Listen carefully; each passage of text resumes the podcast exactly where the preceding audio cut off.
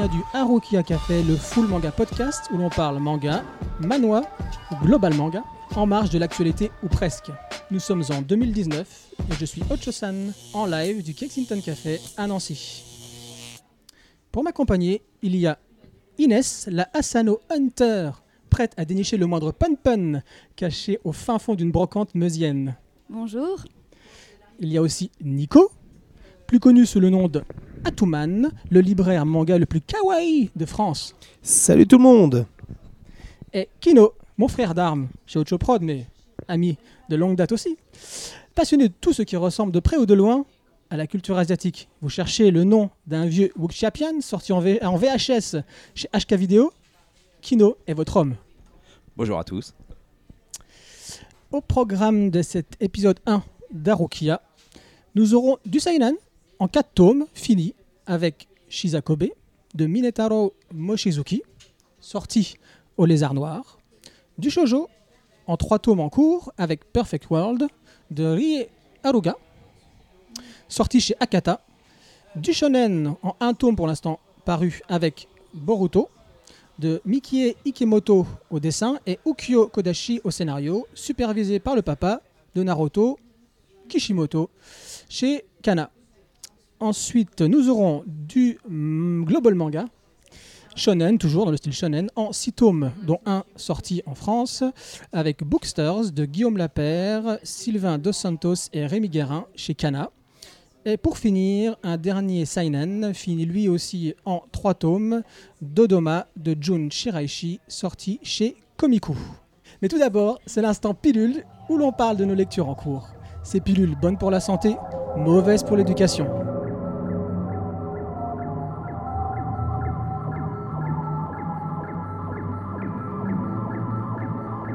Je laisse la parole à mon ami Nico qui va nous parler de Mob Psycho 100.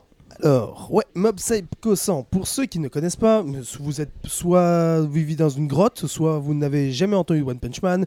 Et oui, tout à fait, c'est l'auteur de One Punch Man. À la base, One est un jeune dessinateur qui dessine sur son, sur son blog, sur son site internet, et il a sorti des petits chefs-d'œuvre.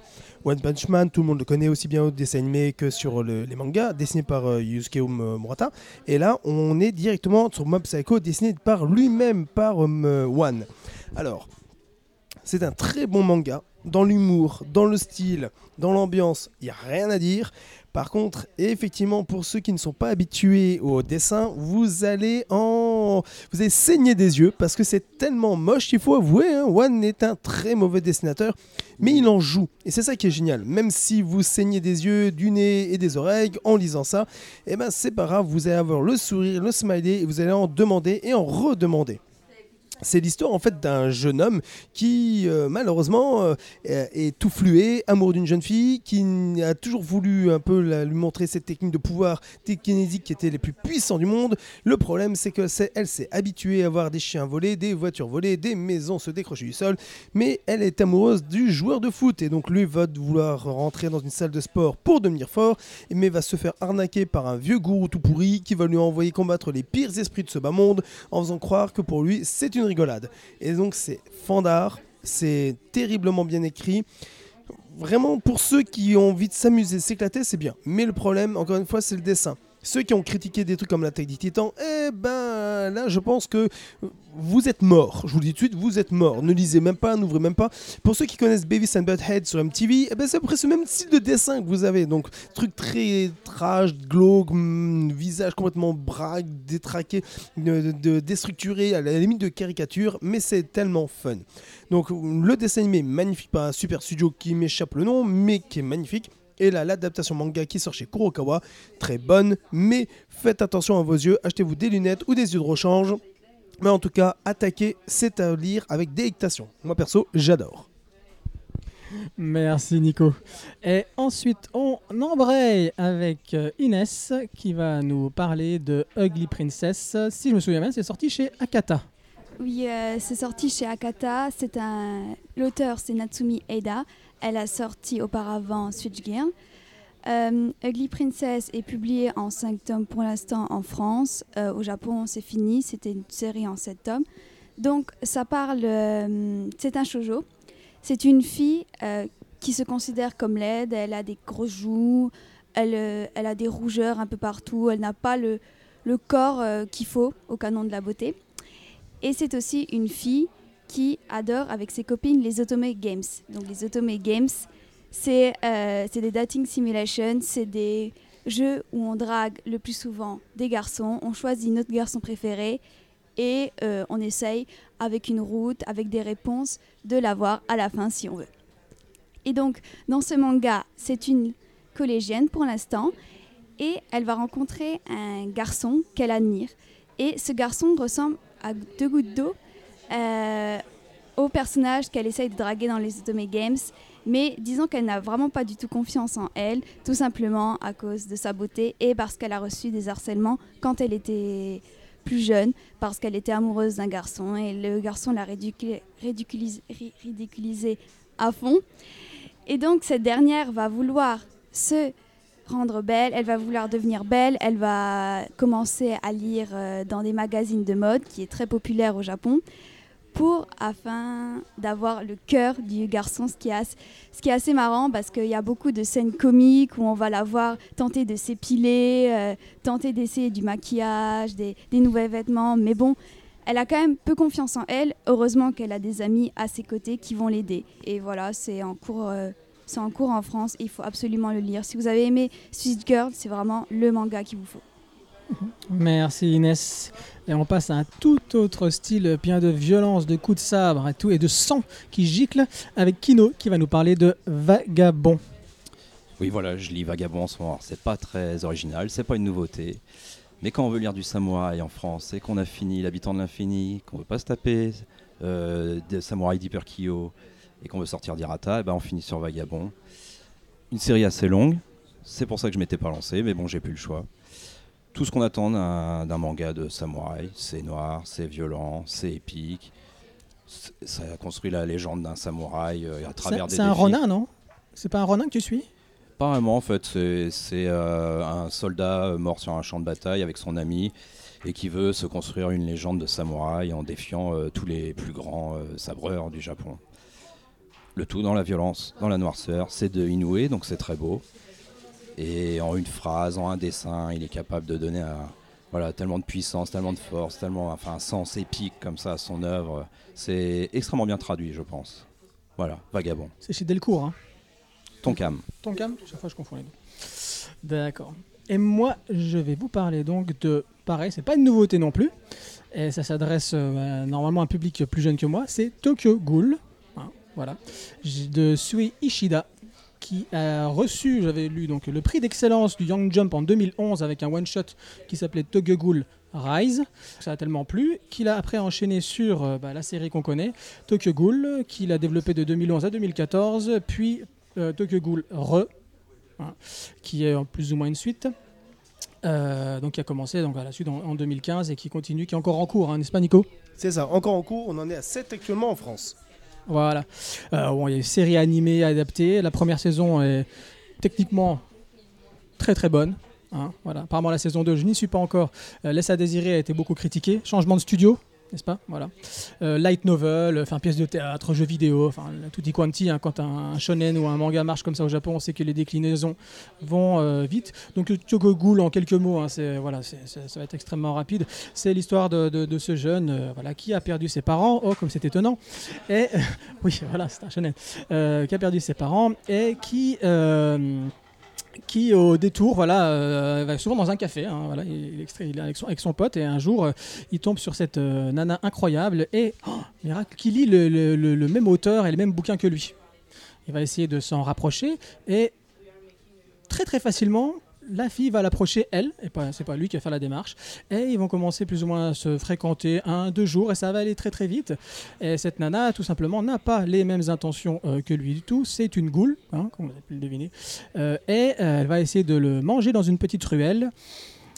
Ce qui se passe, bien évidemment, il y a un Deus ex machina, il se passe quelque chose, euh, voilà, et lui va se retrouver en fait euh, à moitié mort, et on va lui greffer une partie de cette goule qui essaie de le manger. Donc il va se trouver à mi-chemin entre l'être humain et la goule, et il va apprendre à qu'est-ce qui est voilà vivre comme une goule qu'est-ce qui est une goule Euh, alors moi j'y suis allé je suis tâté pendant longtemps pour commencer ce manga. Euh, moi les couves comme beaucoup de personnes ont fait leur effet. Je trouve que les couves sont, incroyables. Et c'est vrai que voilà j'ai mis beaucoup de temps à me lancer. Euh, Nico hein, Atuman m'a dit lance-toi il a vraiment beaucoup conseillé mon gamin mon fils voulait lui aussi qui est ado hein, voulait lui vraiment le commencer. Et on s'est dit allez on y va et je dois dire que je suis pas déçu. Ça commence de façon assez classique, hein, comme je vous l'ai dit. Mais très rapidement, euh, tout ce qui est du domaine du questionnement, euh, qui va se poser le mec, euh, voilà, tout ce qui est le gore, tout ce qui est le, le, le, fan service, si vous voulez, il a tous les défauts du fan service, du gore, il les a mis de côté et il a réussi vraiment à développer un scénar qui, moi, je trouve marche très très bien. Là, j'en suis au tome 10, hein, donc ça j'approche, il y en a 14 en tout. Ça marche super bien. Voilà tout ce que je peux vous dire euh, sur Tokyo Ghoul. Sans plus attendre, on va enchaîner sur nos chroniques du mois.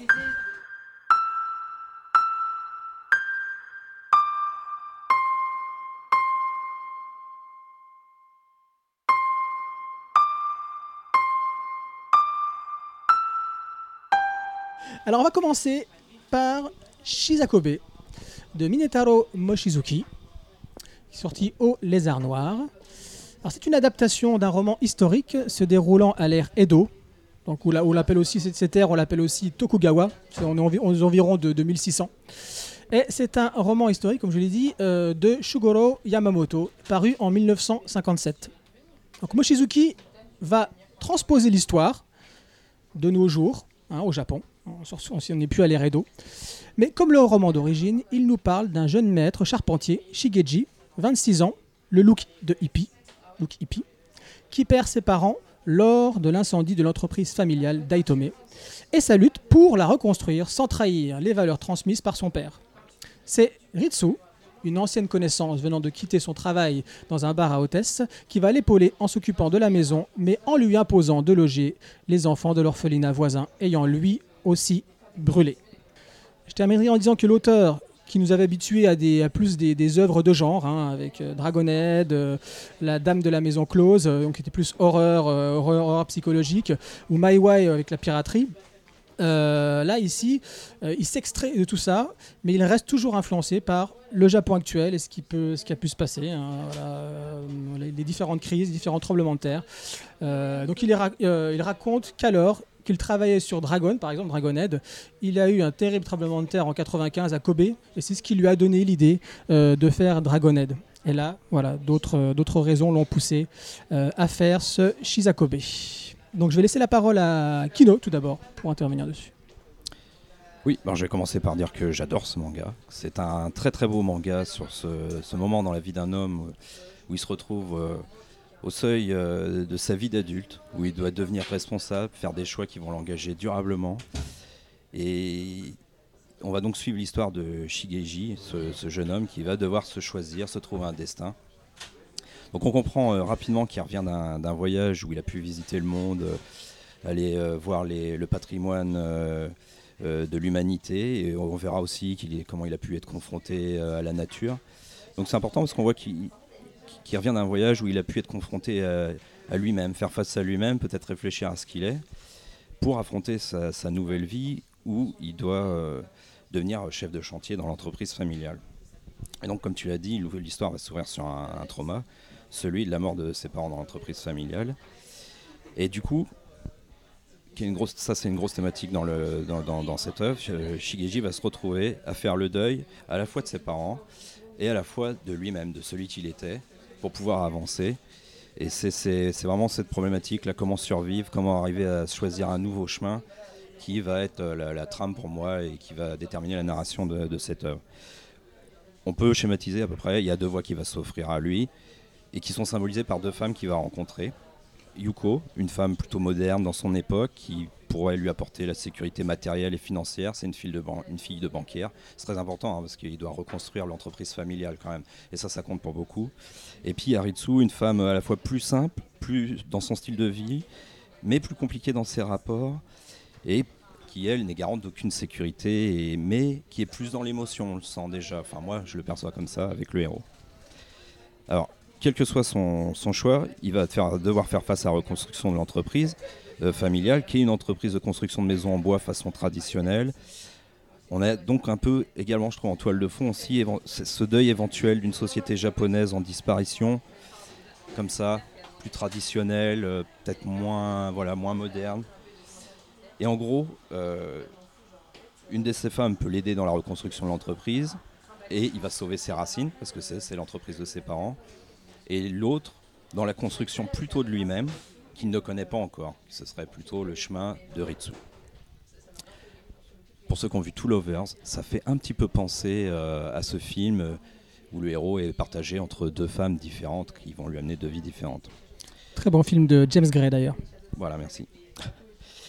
À cela, il faut ajouter un élément, la paternité, qui est euh, une thématique assez forte aussi. Donc le héros, n'ayant pas encore choisi sa vie, n'a pas d'enfant. L'auteur a trouvé donc cette astuce pour le confronter à ce questionnement. C'est que Ritsu, qui est em- embauché comme fille au père euh, chez lui pour euh, nourrir les ouvriers et tenir sa maison, arrive effectivement avec ses enfants qui ne sont pas encore confiés à l'assistance publique. Bon, il y a beaucoup à dire sur les cinq enfants, je passe, euh, vite fait parce que c'est encore beaucoup de thèmes. On est entre des traumatisés et des frics sans devenir. Ils font un peu peur. Et je pense que ces peurs, en fait, c'est surtout tour à tour, ils symbolisent les peurs du héros, je pense.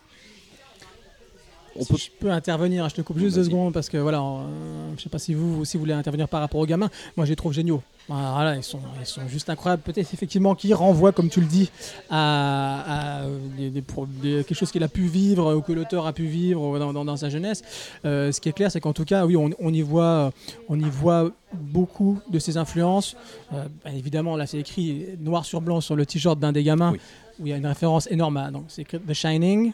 Hein, le film de Kubrick, Euh, toujours en référence au film de Kubrick qui a écrit Red Rum, hein, comme le gamin dans, Shining qui écrit euh, donc Murder, Murder à l'envers qui écrit Red Rum. Après on voit dans le miroir que c'est écrit Murder, donc pour annoncer le meurtre prochain de, euh, de la femme et du, fils par, le père.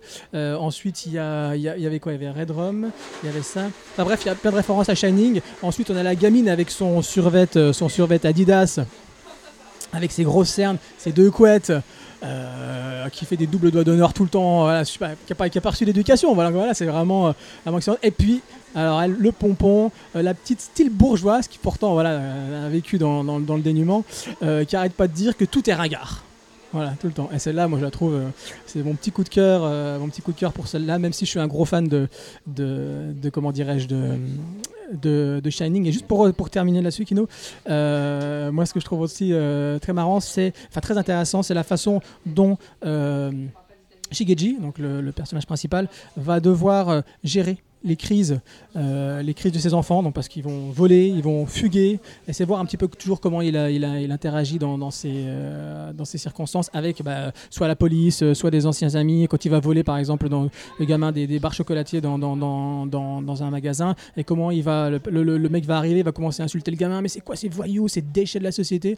Et puis t'as Shigeji qui, qui calme tout de suite, qui le fait descendre tout de suite d'un ton et le remet à sa place en lui expliquant que ces gamins n'ont pas eu la chance comme lui d'avoir une éducation et d'avoir des parents. Et voilà, je trouve ça très chouette.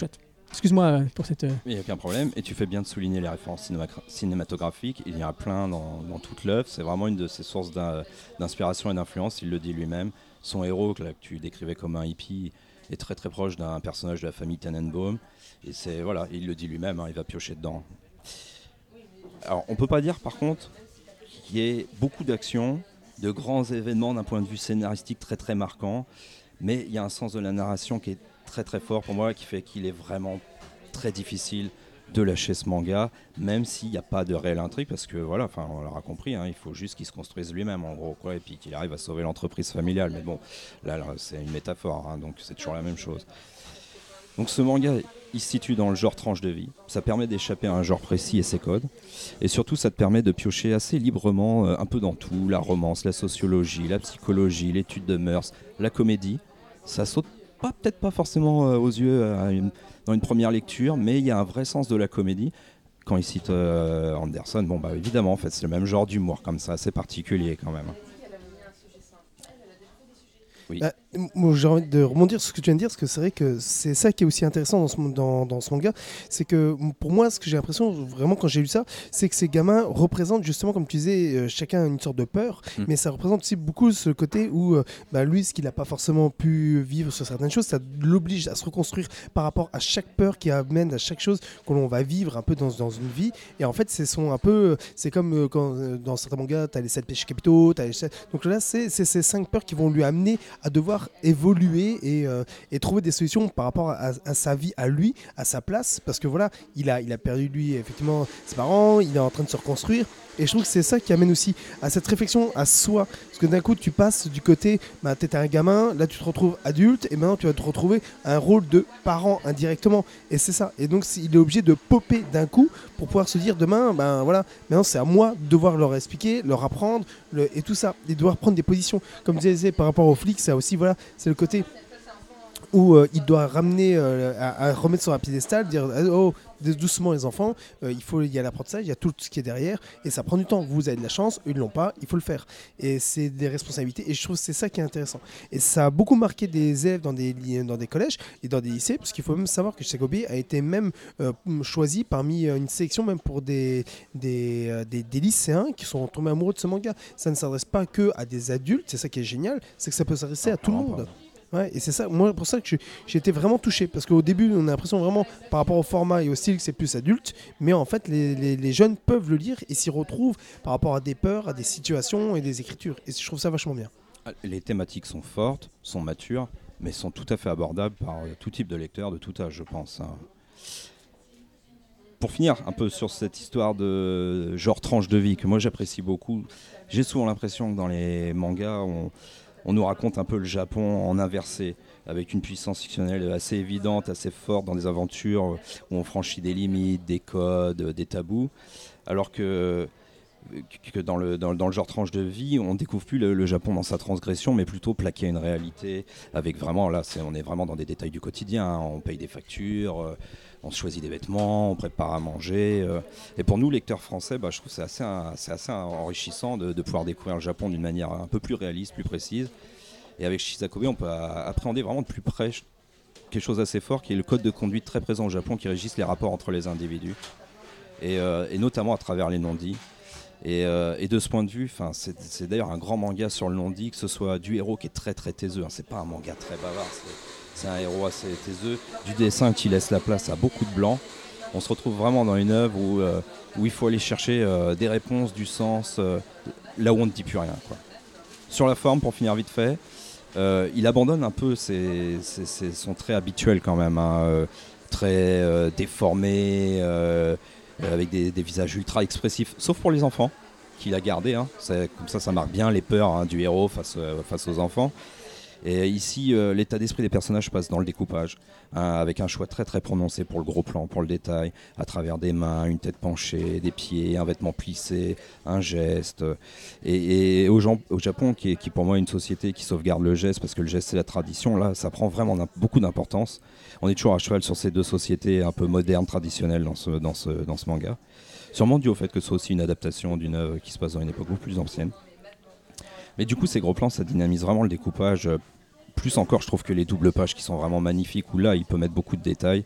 Dans l'ensemble, c'est un manga plutôt épuré, moi je trouve, euh, basé sur une ligne claire, avec beaucoup de symétrie et beaucoup de blanc toujours. Il n'y a pas un trait qui ne soit pas maîtrisé. Tout est à la perfection. C'est très très agréable d'avoir un tel degré de précision. C'est le geste. Et juste pour finir, il faut quand même prévenir. Moi, je pense que c'est le type d'œuvre où certains vont y voir du vide, de l'ennui, rien, et où d'autres vont y voir tout, c'est-à-dire euh, une vision du monde, euh, ce que doivent être les rapports euh, entre hommes, voire même des réponses pour donner un sens à sa réflexion sur la vie. Ça donne pas des réponses directement, ça fait réfléchir. Voilà. C'est ce héros qui est tout, qui est, qui est- barbu avec des grands cheveux, dont on voit absolument pas son visage, nous permet de nous projeter en fait beaucoup plus facilement sur à sa place, quoi. J'ai fait le tour. Inès? Euh, bah maintenant, j'ai peu de choses à dire vu euh, tout ce qu'il a dit, Kino. Merci à toi.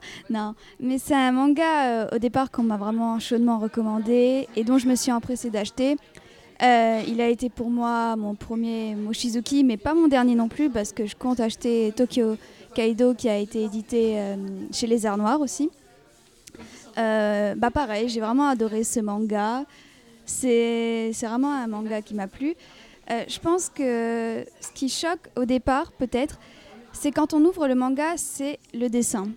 Donc, euh, comme Kino il a dit, c'est un dessin très lisse, minimaliste et aussi, et aussi contemplatif. Parce que je pense que ce qui fait la force de l'œuvre, vraiment, c'est euh, ses dessins. Parce que dans, le, dans ce manga, on est beaucoup dans le non-dit. Il y a un- une expression, il y a des personnages qui n'expriment pas en fait leurs sentiments le plus souvent. Et c'est le cas avec euh, le personnage Ritsu, qui m'a énormément plu. Donc euh, Ritsu, c'était euh, la, la femme qui, vient- qui vient s'occuper des enfants à, la, à la maison, qui s'occupe de toute la maison. Et elle, c'est le type de personnage qui est renfermé sur elle-même complètement. Mais grâce au dessin et, et à son travail, on voit qu'elle exprime à travers ses mimiques, à travers ses gestes, tout, euh, tout ce qu'elle ressent en fait. Par exemple, quand elle est énervée, euh, euh, Shigeji, il a souvent remarqué qu'elle se pince les lèvres et fronce les sourcils. Et donc c'est vraiment très intéressant de voir tous ces sentiments qui se développent à travers le dessin et donc à travers les gestes du corps. Par exemple, euh, elle montre qu'elle elle adore les enfants, qu'elle garde, mais souvent elle les rouspète, etc. Mais on voit qu'il y a vraiment des sentiments pour eux. Euh, par exemple, elle leur prépare tout le temps à manger, euh, elle, fait attention à eux et tout. Et ce qui est intéressant aussi avec Ritsu, c'est qu'elle est, c'est qu'elle fait, elle est un peu la femme typique japonaise dans le sens, ce qui est assez connu au Japon, c'est qu'ils ne montrent pas leurs sentiments. Et ce manga le montre très très bien. Ce, ce non-dit, comme euh, je le dis, ou par des gestes, on voit. Et c'est vraiment intéressant. Elle est vraiment le contraste avec euh, Shigeji, qui lui, étant donné tous ses voyages qu'il a fait, la maturité qu'il a pu développer, il est plus apte à développer ses sentiments, à afin à les exprimer. Alors que physiquement, on ne le voit pas du tout parce que c'est vraiment. Moi, j'a- j'aurais pu se dire que c'était un hipster en fait, qu'un hippie. Il a vraiment une grande barbe, des longs cheveux qui cachent et on a vraiment du mal, à travers les dessins, à deviner, contrairement à Ritsu. Comme quoi on peut tous se projeter sur ce personnage. Ouais, ouais, vraiment. Ouais, sauf que là, ouais, pas pour te contredire, mais en fait, on est absolument dans le, dans le, style, euh, dans le style hippie parce que tu le vois comment il est habillé. Son petit short là, son petit short, c'est typiquement hippie avec la longue barbe. Non. En fait, les, hipst- les hipsters, eux, ont les, ils ont pas les cheveux longs généralement comme ça. Ils ont les cheveux très coiffés, en haut dessus, qui montent, etc. Ouais, mais même Ça, avec euh, la- à ses habits. Avec la chemise. Non, non, justement, justement, les ch- la chemise qu'il met, les hipsters, c'est les chemises à carreaux. Lui, c'est pas ça qu'il met. Tu vois, c'est Ah vraiment non, plus moi, un je trouve enfin, hippie. Il y, a- Enfin, il y a plusieurs hipsters c'est du détail, c'est pas grave. Ouais, ouais. C'est- du détail. Euh, donc, je sais plus ce que je voulais dire. Ah si. Je t'ai coupé. Euh, Shigeji, il est, va- il est vraiment très intéressant aussi parce qu'il représente euh, ce que, disons, que lui, il, est, euh, il a beaucoup de valeurs, qui est sur l'héritage, sur la fierté, etc. Et ce sont des, euh, des valeurs qui se perdent au Japon. Souvent, on voit que les jeunes, ils ont beaucoup plus envie d'aller à Tokyo, de faire des, d'aller à l'université, de faire des choses, de voyager. Et Shigeji, en fait, il représente le nouveau ce que le Japon voudrait être plus tard. Reprendre, rien que reprendre l'entreprise familiale, c'est. Il y a peu de jeunes, de ce qu'on lit souvent dans les mangas ou de ce qu'on lit, qu'on lit ailleurs, il y en a peu qui veulent reprendre l'entreprise familiale. Et ça, c'est très important, je trouve, euh, de ce côté-là. Vo- Voilà, c'est vraiment. euh, Chisakobe, c'est un panel de sentiments très fort avec euh, l'altruisme, euh, la fierté, le partage, etc. Donc, c'est vraiment ça qui m'a plu en fait. C'est vraiment tout ce dessin qui exprime euh, plus, plus que les personnages de dit. Parce que moi, je trouve que les dessins dans les mangas, c'est aussi important. Souvent, on peut, reprocher à, on peut reprocher à certains mangas qui ne font pas assez attention à leurs dessins, mais là, c'est totalement réussi. C'est vraiment un manga que tout le monde devrait lire. Bah, alors, moi là-dessus, je reprendrai juste une chose. Je dis souvent, euh, c'est un peu le syndrome euh, Tezuka. Tezuka, les dessins étaient rarement particulièrement beaux. Ils étaient bien travaillés, ils avaient une ambiance, oui, ça c'est un fait. Mais tout comme Tezuka, c'est hum, Tezuka disait les, les, les, dessins sont là pour illustrer les mots.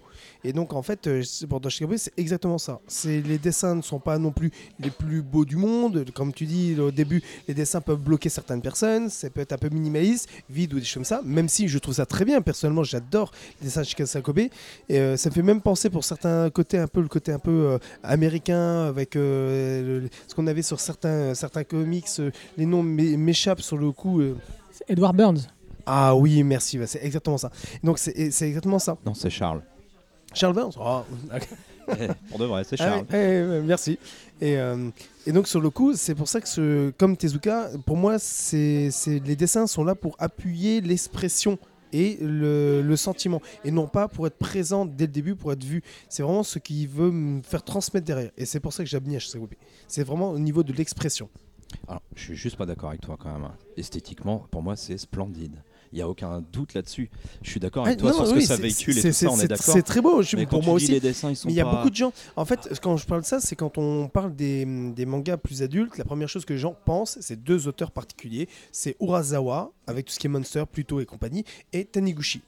Donc quand tu prends ces deux styles de dessin-là, des choses comme le lézard noir, qui tentent des choses des fois très compliquées, et je suis les premiers à soutenir, parce qu'ils font du Tezuka, ils ont fait des choses que personne n'a voulu sortir, et je suis d'accord, et c'est pour ça que Shisagobe est très bon, mais c'est vrai que graphiquement, quand tu vois My Way, bah, je suis désolé, il y a beaucoup de gens qui trouvent ça vraiment, mais pas beau du tout, ils se bloquent dessus. Euh, Dragon Head, c'est très bien, mais c'est pareil, graphiquement, ça monte en puissance, mais le- le- les dessins sont particuliers, et ça reste pareil pour Shisagobe. Après, aime, on n'aime pas. Mm. Moi, j'aime la contemplation, donc j'aime Shisagobe. Mais ceux qui n'aiment pas la contemplation, qui veulent du dessin, euh, du style, par exemple, aussi bien à la Vagamon ou à la Urasawa Oui. et compagnie, eh ben, ils Non, passent là, on leur est chemin. plus sobre. Ils passent leur chemin. Voilà. D'accord, on est plus sobre. Et Juste pour terminer, euh, moi je voulais intervenir sur, euh, enfin revenir, pardon, pas intervenir, revenir euh, sur euh, le côté Wes Andersonien. Euh, donc très influencé par les films de Wes Anderson, hein, donc euh, la famille Tannenbaum effectivement, euh, Darling- le Darjeeling Express, Moonrise Kingdom et le dernier que je pas me souvenir que j'adore en plus, Budapest Hotel. Voilà, pour ceux qui n'ont pas vu ces films, jetez-vous dessus, c'est du très très grand cinéma et quand on parle de comédie, voilà, je préfère qu'on ait ça à la tête que d'autres films. bon, je dirais le nom pour. et- par exemple. Juste pour revenir vraiment sur l'influence, effectivement l'humour, l'humour quand on commence un petit peu à, quand on relit euh, le livre, on se rend compte, on comprend pourquoi euh, il parle d'influence de Wes Anderson. Euh, donc tu as énormément de comiques de situation. hein, euh, Il y a une séquence que je trouve excellente, c'est quand il rencontre Yuko bah, pour la première fois depuis, depuis des années, hein, vu que voilà, il a pas mal, il a pas mal voyagé. Et puis donc il a sa longue barbe, il est en short justement, short, t-shirt, longue barbe, cheveux, donc on a à peine son visage, et lunettes de soleil. Et puis il la rencontre, lui il la reconnaît. Lui il la reconnaît, il reconnaît Yuko, mais elle elle le reconnaît pas. Il s'arrête au milieu de la route, tous les deux comme ça.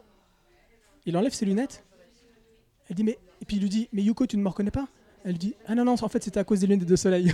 tu vois Alors que tout le style, tu vois, tu vois pas son visage, la barbe tu le reconnais pas, mais en fait elle enlève les de- il enlève les lunettes de soleil et juste à cause de ça, ça permet à, à- de le reconnaître. Et puis un autre truc aussi qui fait très aussi Wes Anderson, c'est quand on a Ritsu qui est en train de préparer à manger euh, à la baraque, euh, comment est-ce qu'elle épluche les oignons, masque de plongée, tuba. Voilà, ça. Et une dernière chose encore, là c'est plus sur le découpage, le côté vraiment technique de, son œuvre. Au, début, j'y voyais du Wong Wai. En fait, voilà, très clairement, je pense que c'est beaucoup plus du Wes Anderson qui a l'habitude de, de- de- quand il va présenter un, lieu ou des personnages, aller surdécouper tête, bras, corps, euh, limite les, vêtements pareil. Et là, c'est la même chose quand il présente Ritsu tout au début du, manga. Euh, on a Ritsu qui a, un plan de coupe comme ça, on la voit un, côté tout habillé, un côté euh, en sous-vêtements, et tu vois tout, comment elle est détaillée. Voilà la coupe de cheveux, voilà tel type d'habit, voilà tel machin. Et ça, effectivement, c'est aussi très, très, très Wes Anderson. Euh, voilà. Est-ce que quelqu'un veut encore rajouter quelque chose là? Parce qu'on a, c'est vrai que là, du coup, Shizakobe, on s'est bien, bien étalé. Euh, Inès moi, juste pour dire que euh, si jamais euh, vous connaissez, mais Chisakobe, ça m'a fait beaucoup penser à une pièce de théâtre, Juste la fin du monde de la Garce. Il y a un film qui est sorti sur Xavier Dolan. C'est aussi sur les non-dits et tout. Si vous avez aimé Chisakobe, vous pourrez peut-être aimer cette pièce de théâtre. Elle est vraiment bien. Même si on pris guerre Xavier Dolan? Non, mais il faut lire la pièce de théâtre alors. D'accord. Bah écoute Inès, garde le micro parce que là on va Ouais. passer à Perfect World de Rie Aruga.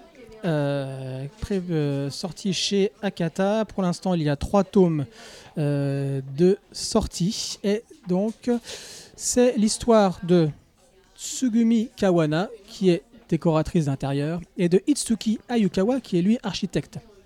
Tous deux travaillent pour la même entreprise, l'entreprise Kodan. Euh, ils ne se sont pas revus depuis le lycée, hein, ils se connaissent depuis le lycée, mais ils ne sont pas revus depuis le lycée. Et c'est lors d'un repas professionnel que leurs chemins vont se croiser à nouveau. Cependant, quelque chose a changé. Ayukawa est hémiplégique. L'amour que Kawana n'a su lui avouer au lycée va-t-il renaître malgré la découverte de cet handicap? C'est en gros la question euh, plus ou moins posée par le manga ou du moins le début du manga. Inès, à toi. Alors, euh, Perfect World, euh, comme Chisakobe, j'ai été beaucoup hypée avant. Donc, il y en a beaucoup euh, qui me conseillaient de lire, etc. J'attendais sa sortie avec euh, impatience. Et comme c'était édité chez Akata, je m'attendais à un bon manga, évidemment. Parce que j'aime beaucoup les collections de chez Akata. Euh, mais, disons, à la lecture du premier tome, j'ai été mais déçue, mais à un point inimaginable. Parce qu'en fait, c'est un shoujo et à la lecture du, euh, du premier tome, je me suis dit, c'est vraiment un shoujo, on ne parle pas de l'handicap, on ne parle pas assez de l'handicap. Et ce que je voulais, moi, dès le départ, c'était qu'on parle de l'handicap et de ses problèmes en société, avec ses entourages, avec l'entourage, etc. Et ça, je n'avais pas du tout dans le tome 1. On tombait tout de suite sur une histoire d'amour, euh, finalement assez euh, cliché, qui se fait très vite aussi, très vite. Donc je me suis dit, je vais arrêter. Mais finalement, j'ai continué, bah, bien sûr. Et euh, à la lecture du deuxième et du troisième tome, j'ai complètement accroché parce que tout ce que je voulais, toutes mes attentes se sont réalisées. On parlait vraiment de l'handicap à ce moment-là. Et sur- surtout de l'handicap avec l'entourage et à propos de ce couple qui se forme parce que Tsugumi, elle n'a aucune expérience, elle n'a jamais vraiment connu euh, des handicapés, elle n'a jamais vécu avec, euh, et lui, il est en chaise roulante, donc question mobilité, il y a tout qui changé. Et, euh, et donc, mes attentes, ils ont été réalisées parce que je comparais un tout petit peu à la lecture du tome 1 réel de euh, Inoue, bien sûr, parce que lui aussi parle de fauteuil roulant, d'handicap, etc. Et lui, il parlait vraiment des problèmes, et c'est pour ça que je n'avais pas. Mais à partir du tome 2, on est confronté à beaucoup de tensions, de rebondissements, parce qu'elle, elle se pose des questions à propos de leur couple.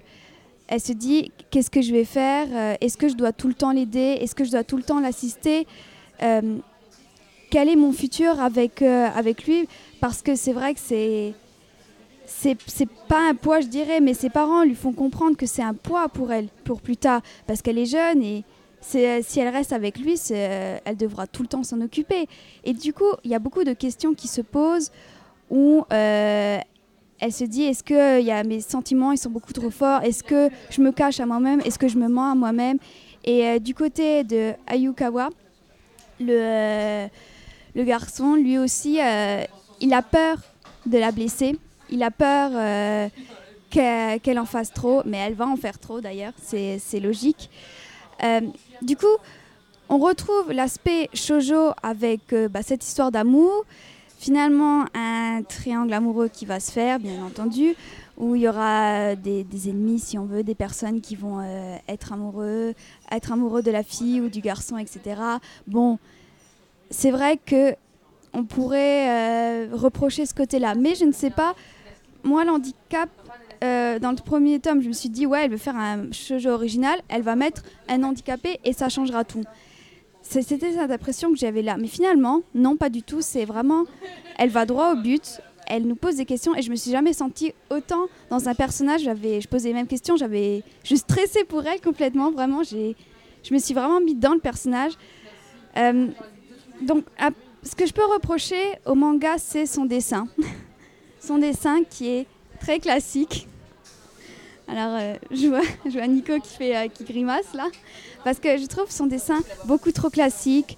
Il n'y a aucune scène mémorable. Bon, moi, j'aime beaucoup les mangas contemplatifs. Donc, euh, de ce côté-là, je n'ai pas été servie. Je trouve ça peut-être trop classique. Il aurait peut-être pu avoir mieux. Et la scène avec le trou Tu vas pas me dire que ça, c'est pas, pas marquant quand même tu vas pas me dire que c'est pas mar- non non non alors euh, je, te coupe la parole exprès Oui. parce que là là, là, il y a des trois petits trucs moi par exemple cette série moi elle m'a vendu exactement ce que je m'attendais on te dit c'est un manga sur handicap on commence avec une jeune fille qui arrive à un certain âge où elle est considérée, où elle approche de plus en plus de ce qu'on considère le vieil âge. Il faut savoir qu'à partir de 28 ans, au Japon, tu es une vieille fille. Mm. Donc déjà de base. Donc là, on voit que c'est une femme mature. Elle, euh, elle, elle, c'est pas une gamine de 15 ans. Elle, ne sort pas de la fac. Elle a un travail. Donc elle est dans la vingtaine. Elle arrive dans sa- cet âge critique et elle n'a toujours personne. Et là, on, suit justement cette fille qui va avoir un amour. Elle va retrouver son premier amour, cet amour de, de jeunesse. Et elle va se, c'est là où elle va commencer à se dire, bah c'est bien, mais c'est un handicapé. Et là, elle se pose pas encore les bonnes questions parce qu'elle le vit pas. Au début, on est content. En fait, moi, c'est comme ça que j'ai perçu le manga. Le premier tome, c'est tu dis ah, on est content, ils sont en couple. Ah ouais, c'est mignon, c'est beau. Et dans le deuxième, tu, tu pleures pour eux. Tu dis mais mais merde Ah quoi. ouais. C'est horrible parce que justement dans le deuxième tome, c'est d'entrée, on te met dans dans- dedans. Je crois que c'est même dans le 1 ou dans le 2, je sais plus quand tu lui expliques que tu sais, moi avec le problème que j'ai, euh, je me fais caca dessus. Tu- tome what? What? Tu- Quoi? D'entrée, on te dit ça Mais c'est. c'est ça que je trouve. C'est que c'est très marquant dans, dans les mots. Les- le dessin est simple parce qu'il n'a pas besoin de fioriture. C'est un dessin qui est simple parce que ce n'est pas un shojo, c'est un josei. C'est un manga qui s'adresse vraiment pour les adultes, mais pas pour les enfants. Même si les enfants peuvent le lire. Mais t'es pas d'accord avec moi, euh, Kino Mais euh, si, c'est c'est le cas. C'est pas simple, c'est nul. Alors, t'as pas de goût, c'est pas bien grave, mais dis-toi que la plupart des gens qui ont, qui ont aimé ce, manga en ont du goût, comme moi ou ma femme par exemple. Mais euh, comme disait ma femme, tu vois, c'est un très bon manga. Pardon, je tousse. Euh, on sera coupé au montage, vous inquiétez pas. Donc le truc, c'est que euh, ce, ce manga, pour moi, justement, amène ce côté à vous dire demain, vous trouvez quelqu'un d'handicapé, vous êtes amoureux. C'est bien, ouais. Maintenant, vous allez vivre des choses. Et là, vous allez en chier. Et maintenant, derrière, c'est comment vous allez passer ce on en chie. Le triangle amoureux est pour te dire tiens, regarde, t'as la facilité à droite. Est-ce que tu veux y aller ou est-ce que tu vas continuer Ouais, à chier à gauche C'était vraiment très intéressant. de ce Et c'est pour ça que je suis comme toi. Alors là, euh, euh, quand, quand t'as parlé de ça, je me suis dit oui, oh oui, j'entendais que ça. Et en fait, c'est un auteur qui te vend, il te vend simplement ce qu'il te donne. Graphiquement, il te dit voilà, c'est- focalise-toi sur le sentiment. Le dessin est là pour appuyer. Mais même si les gens n'aiment pas, ça amène à ça. Désolé Stan, ah, ah, ah, il veut intervenir. Ah, Je veux juste intervenir. Enfin, après, je pense que Kin Dylan et moi, je pense que de, nous quatre, hein, c'est moi qui est le moins, le moins, le moins apprécié. hein. donc, euh, qu'est-ce que je peux dire Euh, Déjà, j'ai allé à très clairement. Euh, Shoujo, euh, même combat. Non, j'allais très clairement à je vois la couverture. Voilà, vois la couverture pour moi, c'est un énième, voilà, un énième du genre. Il y a aucune, il y a rien qui s'en démarque. Le trait, le trait euh, quelconque, dire, euh, ça pourrait être. J'ai l'impression que quand j'ai lu euh, Daisy Fukushima du même auteur, du même, éditeur, je voyais le même dessin, les fonds, les trames. Enfin, c'est, enfin moi, pas ça qui va me réconcilier très clairement avec, le genre. Quitte à choisir, je prendrais Orange, mais même Orange qui est considéré comme beaucoup comme ce qui se fait de mieux là-dedans. Même ça, j'ai eu, beaucoup de mal. Donc c'est clair que le dessin, je pense que je suis clairement pas la cible. Je trouve ça extrêmement, euh, enfin peu inspiré. Au-delà du fait que ce soit laid, parce que je peux dire que c'est laid. hein. Il n'y a pas de, enfin c'est, quelconque et c'est très peu, inspi- très peu inspiré. Et je trouve que ça va plus loin. Et là, bon, je vais pas monopoliser la parole, mais je trouve que le, côté pas inspiré de l'œuvre, elle va pour moi jusque dans le traitement, euh, contrairement à ce que tu penses Inès, euh, de l'handicap et du fait d'aimer euh, une personne qui, est, handicapée. On tombe dans des séquences, pas d'un banal, mais d'un banal dans le genre, on sait, voilà, à un moment donné, c'est... L'exemple, c'était le, Ah oui, voilà. Par exemple, on c'est dans le tome 2, si je me souviens bien. Ils veulent, ils veulent partir dans le tome 2, ils veulent partir à, à la montagne. Et donc, ils prennent une voiture, si je me souviens bien. Ça, ils louent une voiture, je crois. Et à un moment donné, tu as un personnage qui dit, euh, ah, J'ignorais qu'on pouvait louer une voiture pour handicapés. Et puis, tu as ça. Ensuite, av- avant encore, tu avais à la fin du premier chapitre. euh, voilà, oui, c'est ça. À un moment donné, quand Ayukawa euh, euh, doit répondre à l'appel d'offres, vous savez, dans son, dans son, en tant qu'architecte, il doit répondre à, un appel d'offres. et au même moment, bah, malheureusement, il a un problème d'escar. Donc là, limite, entre parenthèses, hop, on t'explique Ah bah tiens, une escar, c'est ça. Voilà. Ensuite, tu as la scène du restaurant où il se retrouve avec la nana, il dit Ah, ah, incontinence fécale. Voilà. Bref, c'est que des trucs.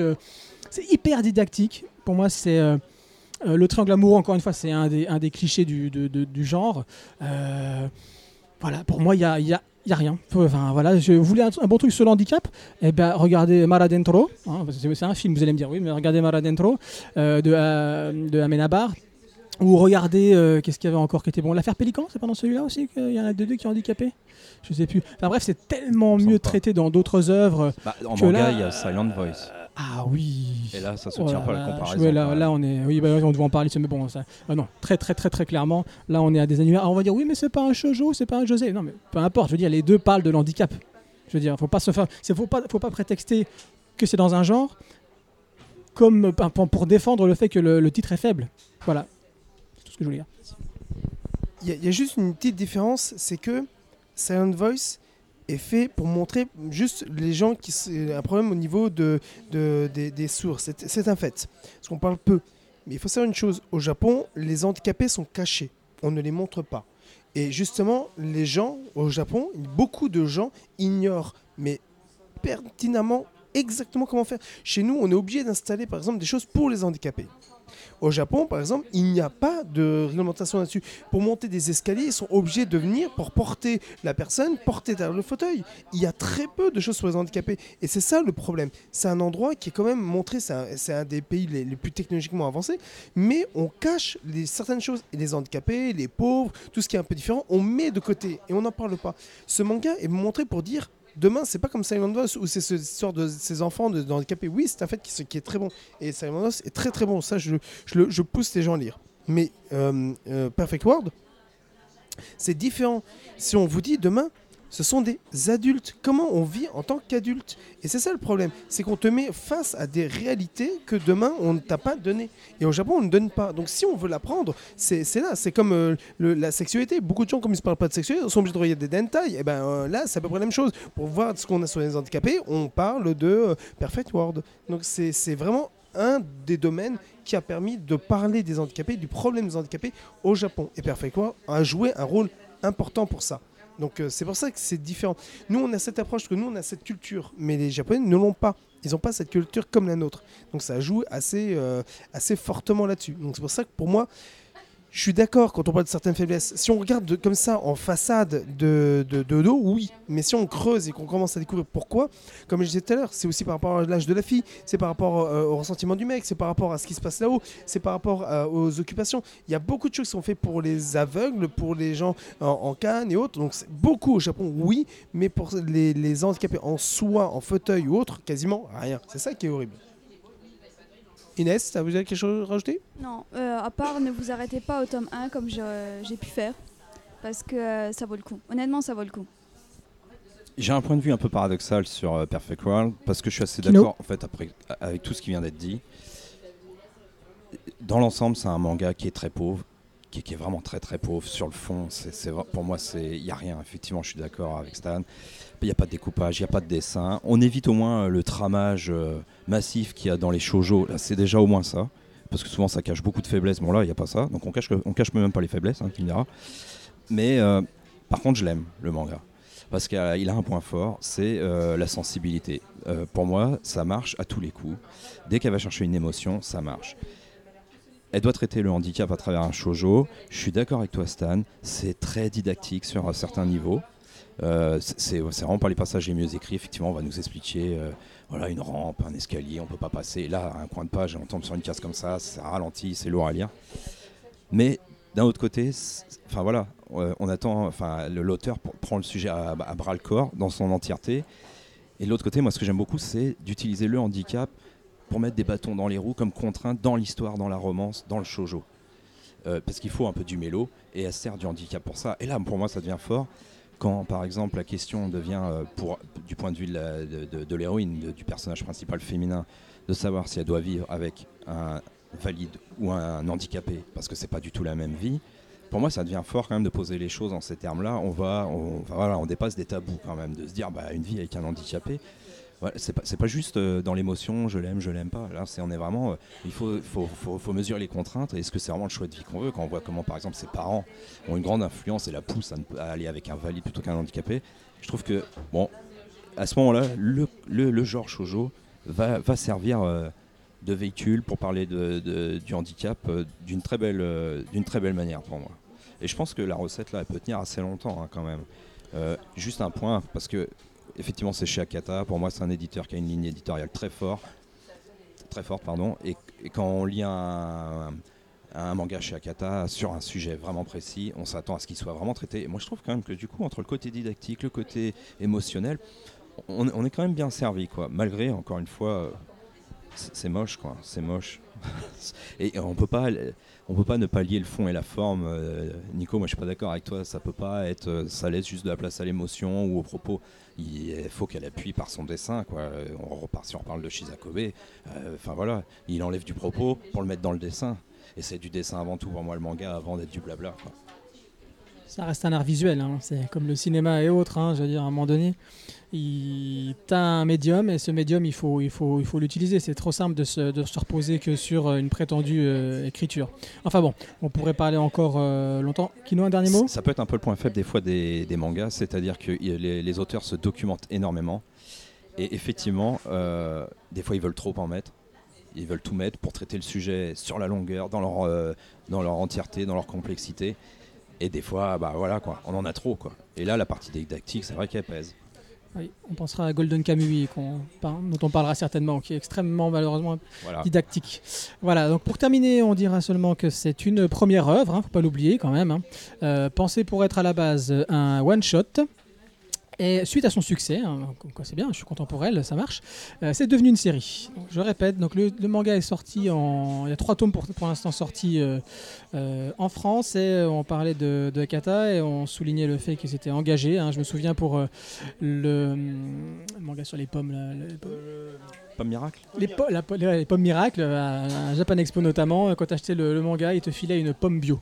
Voilà, donc dans, dans le même esprit, Il t'offrait gentiment. oui, il t'offrait gentiment, excuse-moi, il t'offrait gentiment. Et là, ils font voilà, une démarche aussi euh, qu'il faut saluer, dont il faut parler. Quand vous achetez le tome 3 de Perfect World, pour chaque exemplaire vendu, 5% du prix reversé à Handicap International, et ce jusqu'au 30 juin 2017. C'est terminé pour Perfect World et on passe à Boruto de Mike Ikemoto et Ukyo Kodashi au scénario, supervisé par, comme je vous le disais, le papa de Naruto, qui n'est autre que Monsieur Kishimoto. Alors, euh, je vais résumer, mais c'est bien parce qu'après, euh, Nico, qui, euh, voilà, qui, maîtrise l'art du résumé, va, va le refaire d'une autre façon, à mon avis, parce que des fois, on, se résume les choses et puis on se rend compte que, ben, des fois, on a l'impression qu'on parle pas du même livre. Donc, moi, ce que j'ai vu dans Naruto, donc Naruto est désormais le septième Okage, et les rues de Konoha, autrefois animées par ce dernier, donc par Naruto avant, le sont désormais par son fils Boruto et sa bande, dont Sarada, fille de Sasuke et Sakura, et Mishiki, dont l'histoire est narrée en fin de manga dans un épisode Naruto Gaiden. L'examen shonen approche et Boruto ne semble pas décidé à y participer. Il trouve sa voie dans un autre grand personnage emblématique de la série, alors qu'une nouvelle menace pèse sur Konoha. Donc Naruto Gaiden, hein, juste pour rapidement, donc est paru lui au mois de janvier. hein. C'est un one shot. Euh, Boruto lui compte Euh, le Gaiden ou le. Naruto Gaiden. Non, oui, non, non, Naruto, Ga- Naruto Gaiden, lui, est paru au mois de janvier, c'est un one-shot. Et Boruto, lui, pour l'instant, euh, au Japon, compte deux tomes. Voilà, le premier va sortir le 3 mars, euh, sort le 3 mars en France. Voilà, c'est tout ce qu'on pouvait dire. Et je passe à la parole à notre connaisseur, hein, autour de la table, Nico. Enfin, enfin, enfin, Sasuke sert à quelque chose. Le personnage sert à rien de la série de Naruto va enfin servir à quelque chose. Là, je me suis mis la moitié des fans de, Naruto à dos. Alors oui, Boruto, Boruto, Boruto. Eh ben Boruto, ouais, ouais, franchement ouais. Faut savoir une chose au Japon. Au Japon, ils ont une, euh, une, une sale manie. Quand ils arrêtent une série, quand ils arrivent au bout de la série, allez, on passe, on fait autre chose, on arrête et on fait continuer de suite. Sauf rarement quand l'auteur a vraiment des suites qu'il a prévues en tête, il continue. Comme on a tous en tête Dragon Ball, Dragon Ball Z. Bon, le GT n'existe pas, on est d'accord, et super, et très bon. Mais effectivement, au Japon, la, la norme est quand on arrive à quelque chose, on s'arrête là. Sauf que ils se sont dit, bah tiens, si on faisait un film sur Boruto, ouais, on va faire ça. Et ils ont fait le film. Et le film a fait un putain de carton. Mais quand je vous dis ça, mais c'est incroyable, c'est phénoménal. Et à ce moment-là, ils se sont dit, bon, bah finalement, on va demander peut-être à quelqu'un de le faire. Parce que forcément, euh, Kishimoto, il l'avait lancé déjà sur d'autres choses en disant, moi, tu t'arrêtes là, tu vas faire autre chose. Et là, il y a le premier assistant de, de- de Kishimoto qui dit, bon, bah écoutez, moi, je veux bien, on y va, on se le fait. Et ils ont travaillé ça avec la supervision de Kishimoto. Et ils ont enfin sorti ça. Ils ont rajouté des plus parce que le dessin animé a fait un carton, donc ils ont rajouté un petit plus dans le manga pour justement donner ce petit truc qui va vous donner envie d'avoir. Et ben le manga est très bon, il est très très bon. Graphiquement, oui, c'est vrai. il est un niveau en dessous de ce qu'on a dans Naruto. C'est un fait, parce que ce n'est pas Kishimoto qui est aux commandes. C'est vraiment, c'est le, c'est le, c'est le. Mais la différence, c'est que Naruto, quand ils étaient faits, il y avait 13 assistants, dont Kishimoto qui travaille dessus.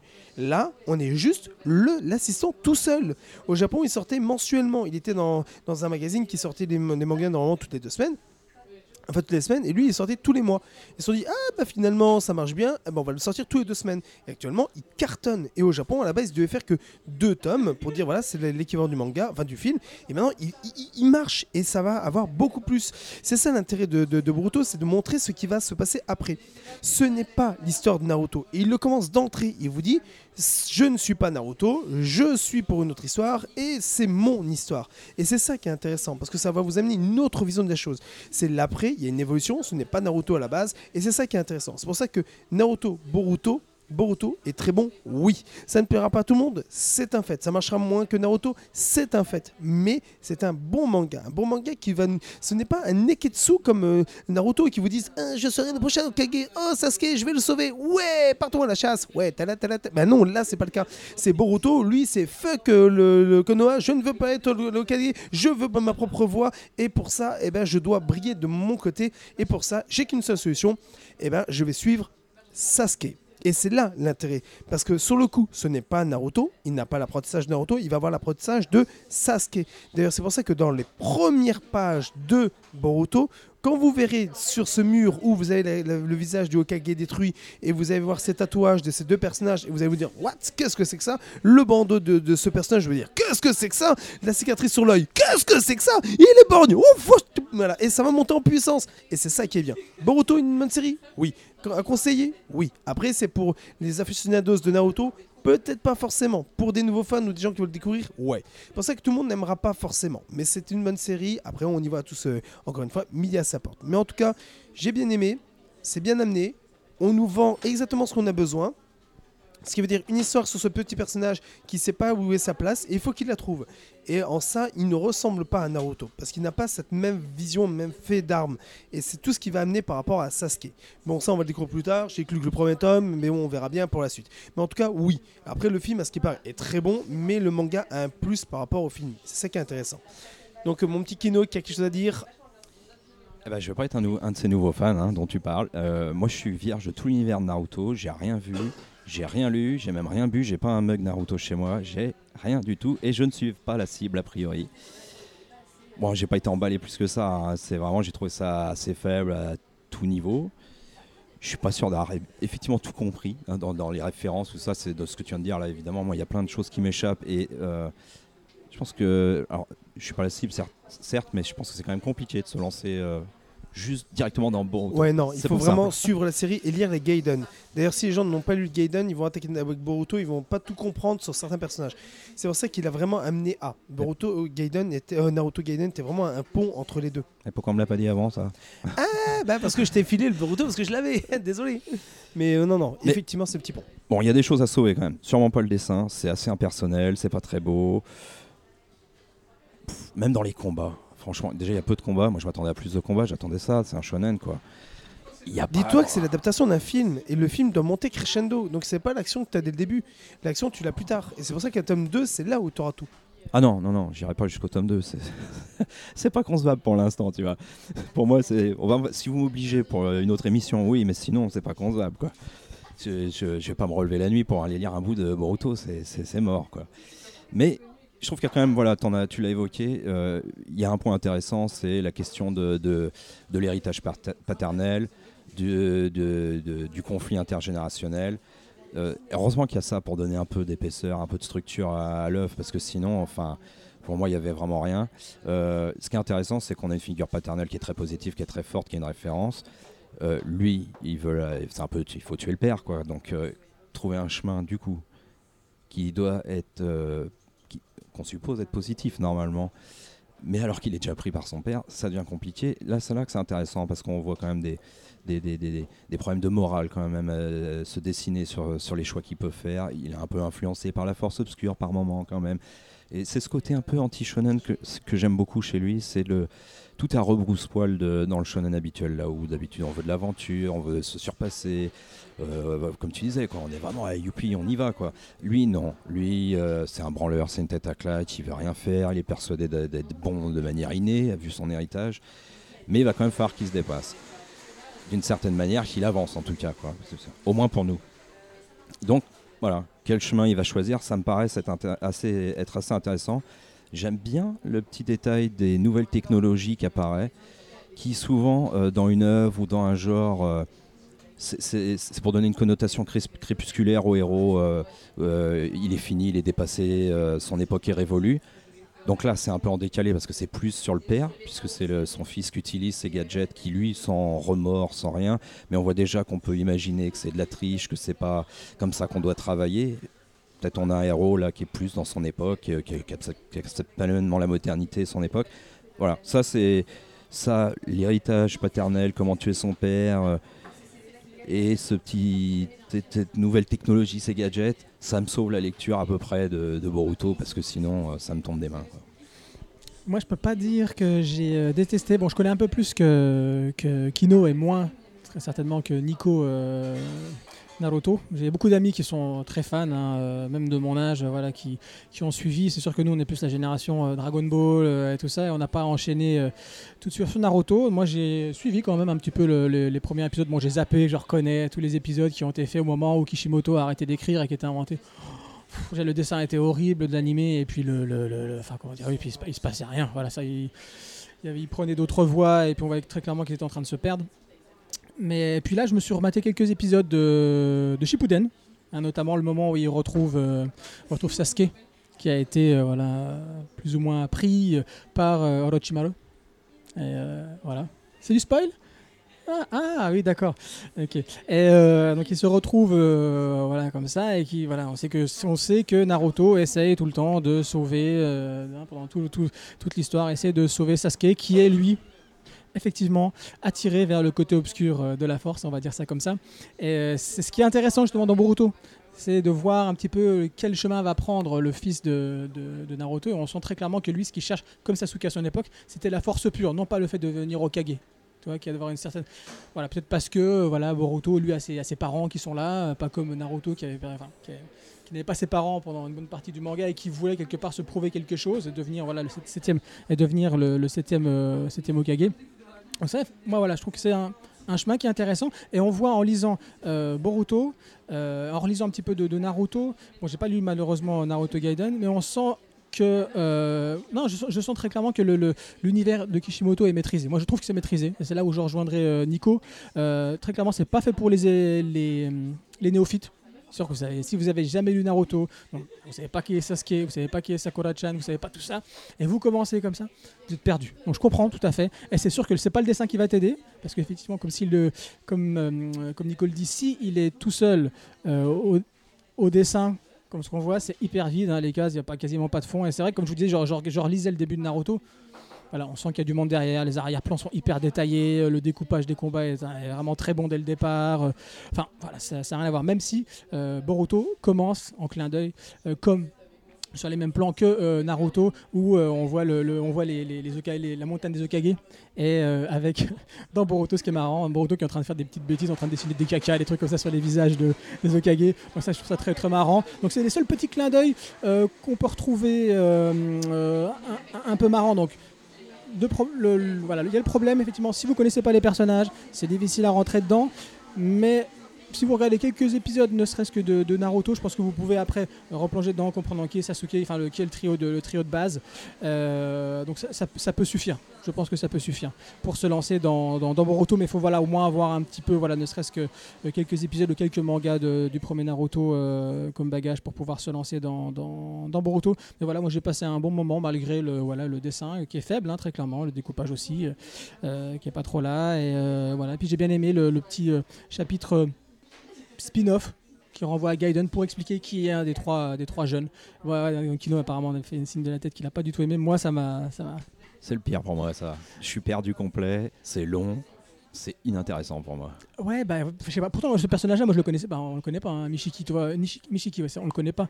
Et euh, Non, je trouve que justement, on sent qu'il y a une vraie cohérence, encore une fois, euh, dans, dans, dans ce tome 1. On sent que voilà, Kishimoto est derrière, qui supervise, et qu'il y a une cohérence dans l'univers. Mais ça, je suis d'accord. C'est même pour ça que c'est dur de rentrer dedans. quoi. Ouais, non, mais ça, Voilà. je suis d'accord. Je suis d'accord. Inès, tu voulais peut-être dire quelque chose? Euh, bah, Boruto, pour dire, euh, c'est mon premier, si on veut, Naruto. Je n'ai jamais lu Naruto avant. J'ai dû voir quelques épisodes quand j'étais jeune, mais vraiment rien de dingue. Bon, j'avais des amis qui en parlaient énormément. Donc, euh, les ai... j'arrivais à les saisir, donc euh, ça allait. Bon, je connaissais pas tous les personnages, mais j'étais pas non plus euh, complètement nouvelle, ça allait. Donc j'ai passé un bon moment, moi je trouve, devant Boruto. Je trouvais ça très intéressant, l'histoire du héros, le fils qui, qui rejette son père. Moi j'ai bien aimé ce côté-là.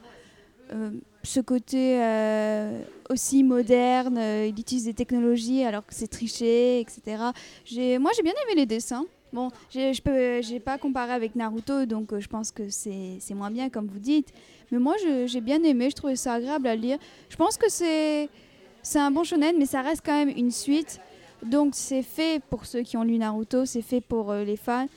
Il faudrait peut-être avant regarder quelques trucs avant euh, pour comprendre les références. Donc si on est nouveau, on peut quand même lire. Moi je trouve ça très agréable. Ouais, j'ai- bien, j'ai bien aimé. Je pense que si vous êtes néophyte, vous pouvez lire. Je pense que vous pouvez aimer. Mais après, question référence, elle est peut-être pas tout comprendre. Mais sinon, ça reste quand même un bon manga. Voilà. C'est ainsi que se clôture Boruto, donc de Mikie euh, Ikemoto au dessin et Ukyo Kodashi au scénario. Euh, c'est bien sûr chez Kana. Pour l'instant, un tome, euh, donc qui arrive début mars, là, 3 mars. Euh, la série animée arrive. Il parle de série animée. Pour moi, c'était à la base un, film. Mais apparemment, il y a aussi une série animée euh, qui arrive sur ADN le 5 avril et ce sera gratuit. On enchaîne tout de suite avec Booksters. Booksters de Guillaume Lapère et Sylvain Dos Santos, scénarisé par Rémi Guérin. Alors, qu'est-ce que Booksters? Booksters, déjà, c'est un global manga, un manfra. Un global manga, d'accord. Euh, donc on nous plonge dans un monde que je qualifierais de Rowlingien, hein, J.K. Rowling, vraiment à la Harry Potter, hein, où Poudlard ici devient plus ou moins le Sacré-Cœur, hein, parce qu'on est en France. Euh, les profs, on les appelle ici, voilà, c'est des bookmasters, des détenteurs de, des codex, de puissants livres magiques, euh, des livres, mais pas, pas, pas n'importe lesquels, hein, des livres, des classiques français, on va parler plus tard, et les guildes tels que Gryffondor hein, dans, Harry Potter euh, sont remplacés ici par les contes de Pernod. Alors ça raconte quoi? Ça raconte l'histoire de Saul. Hein, Saul, ça fait stylé, hein, mais son vrai nom c'est Suleiman. Suleiman, euh, qui est accompagné de ses amis, Maya, la fille, et euh, l'autre garçon qui est plus ou moins le Sasuke de, service, qui lui ne pense qu'à remporter, qui lui veut, voudrait, veut quelque part euh, remporter le tournoi des Bookmasters. Et ils vont devoir faire face à une menace qui les dépasse, bien sûr. Un mystérieux individu nommé le renard, responsable de la disparition, apparemment responsable de la disparition des parents de Saul il y a de cela 11 ans, refait surface et vole le codex. Pourquoi est-ce qu'il vole les codex? Telle est la question. Alors moi, bon, je vais être assez rapide hein, euh, sur euh, Bookster. Je pense que Nico, euh, qui connaît un petit peu les auteurs, va pouvoir un peu euh, s'étendre plus que moi sur le sujet. Moi, je trouve que vraiment un shonen rondement mené, comme on dirait, hein, par les papas de City Hall. Faut-il le rappeler Euh, Hall, qui pour moi, en termes de, manga, de global manga, de manga français, est vraiment extrêmement bien réussi. Enfin, toute la conceptualisation, euh, que ça, pour moi, ça part du packaging euh, jusqu'au scénario. Encore une fois, là où il fait des références à la littérature française, mais pas que, à toute la culture, enfin une culture mondiale. Le maire, c'est Malcolm X. Enfin, c'est un truc, c'est complètement fou. Mais le pire, c'est que ça marche. Le pire, c'est que ça marche. Donc voilà, c'est les papas de City Hall. Euh, et on peut dire que ce sont des véritables maîtres du pot pourri. Moi j'ai appelé ça du pot pourri. euh, où tu as un brassage, une espèce de métissage culturel permanent, que ce soit dans, voilà, dans les personnages, dans leurs origines. Euh, voilà, comme je vous l'ai dit, le personnage s'appelle Suleiman, donc il est issu d'un couple mixte. Avec, euh, si je me souviens bien, le, père qui doit être d'origine arabe et la mère euh, voilà, d'origine euh, caucasienne, on va-t-on dire. On a ça au niveau des origines du personnage principal. Bien évidemment, parce que Rémi Guérin, lui, à la base, le disait, c'est vraiment pas un lecteur de manga, le scénariste. Lui, c'est la littérature française, c'est ce genre de choses qui le, passionne, et on le voit. Et ici, il ramène qui? Il ramène Pernod, il ramène La Fontaine, il ramène Liman Frank Baum, magicien d'Oz. Et tous ces, plus ou moins tous ces écrivains, ou toutes les créatures de ces écrivains vont euh, se rencontrer. Et moi, je trouve que Voilà, c'est euh, moi ça m'a plu, très clairement ça m'a plu. Même les combats un peu à la Yu-Gi-Oh Pokémon où ils sortent les bouquins, ils vont sortir des noms, un truc comme ça. Pour moi, je trouve que ça marche. Alors, euh, c'est marrant, j'en parlais avec mon fils, donc le deuxième, hein, qui est un peu plus jeune, qui lui a 10 ans, qui est apparemment la cible, hein, d'après ce que disait Dos Santos. Il a très clairement fait ça pour des gamins à la base de 10-12 ans. Et, euh, et je lui disais, euh, alors que t'as aimé, euh, parce qu'il avait lu avant moi, tu as aimé Booksters Il me dit, ouais, ça va. Je dis, bah pourquoi? Ah, Il me dit, ah, justement, lui, ce qui lui a déplu, c'est les combats. Voilà, c'est les combats, il me dit, ça manque d'action. Je dis, ah bon Je dis, le, le, le, manga, quand même, il souffre sur de l'action. On, est en train, on voit donc Saul qui est en train de, de, de sparer, on va dire, de s'entraîner avec euh, Ozzy, Ozzy hein, coupe afro, enfin voilà, encore complètement délire. Ozzy, pourquoi? Référence au magicien d'Oz. Euh, et moi, je trouve que le combat, euh, voilà, le combat est très bien mené et ça discute.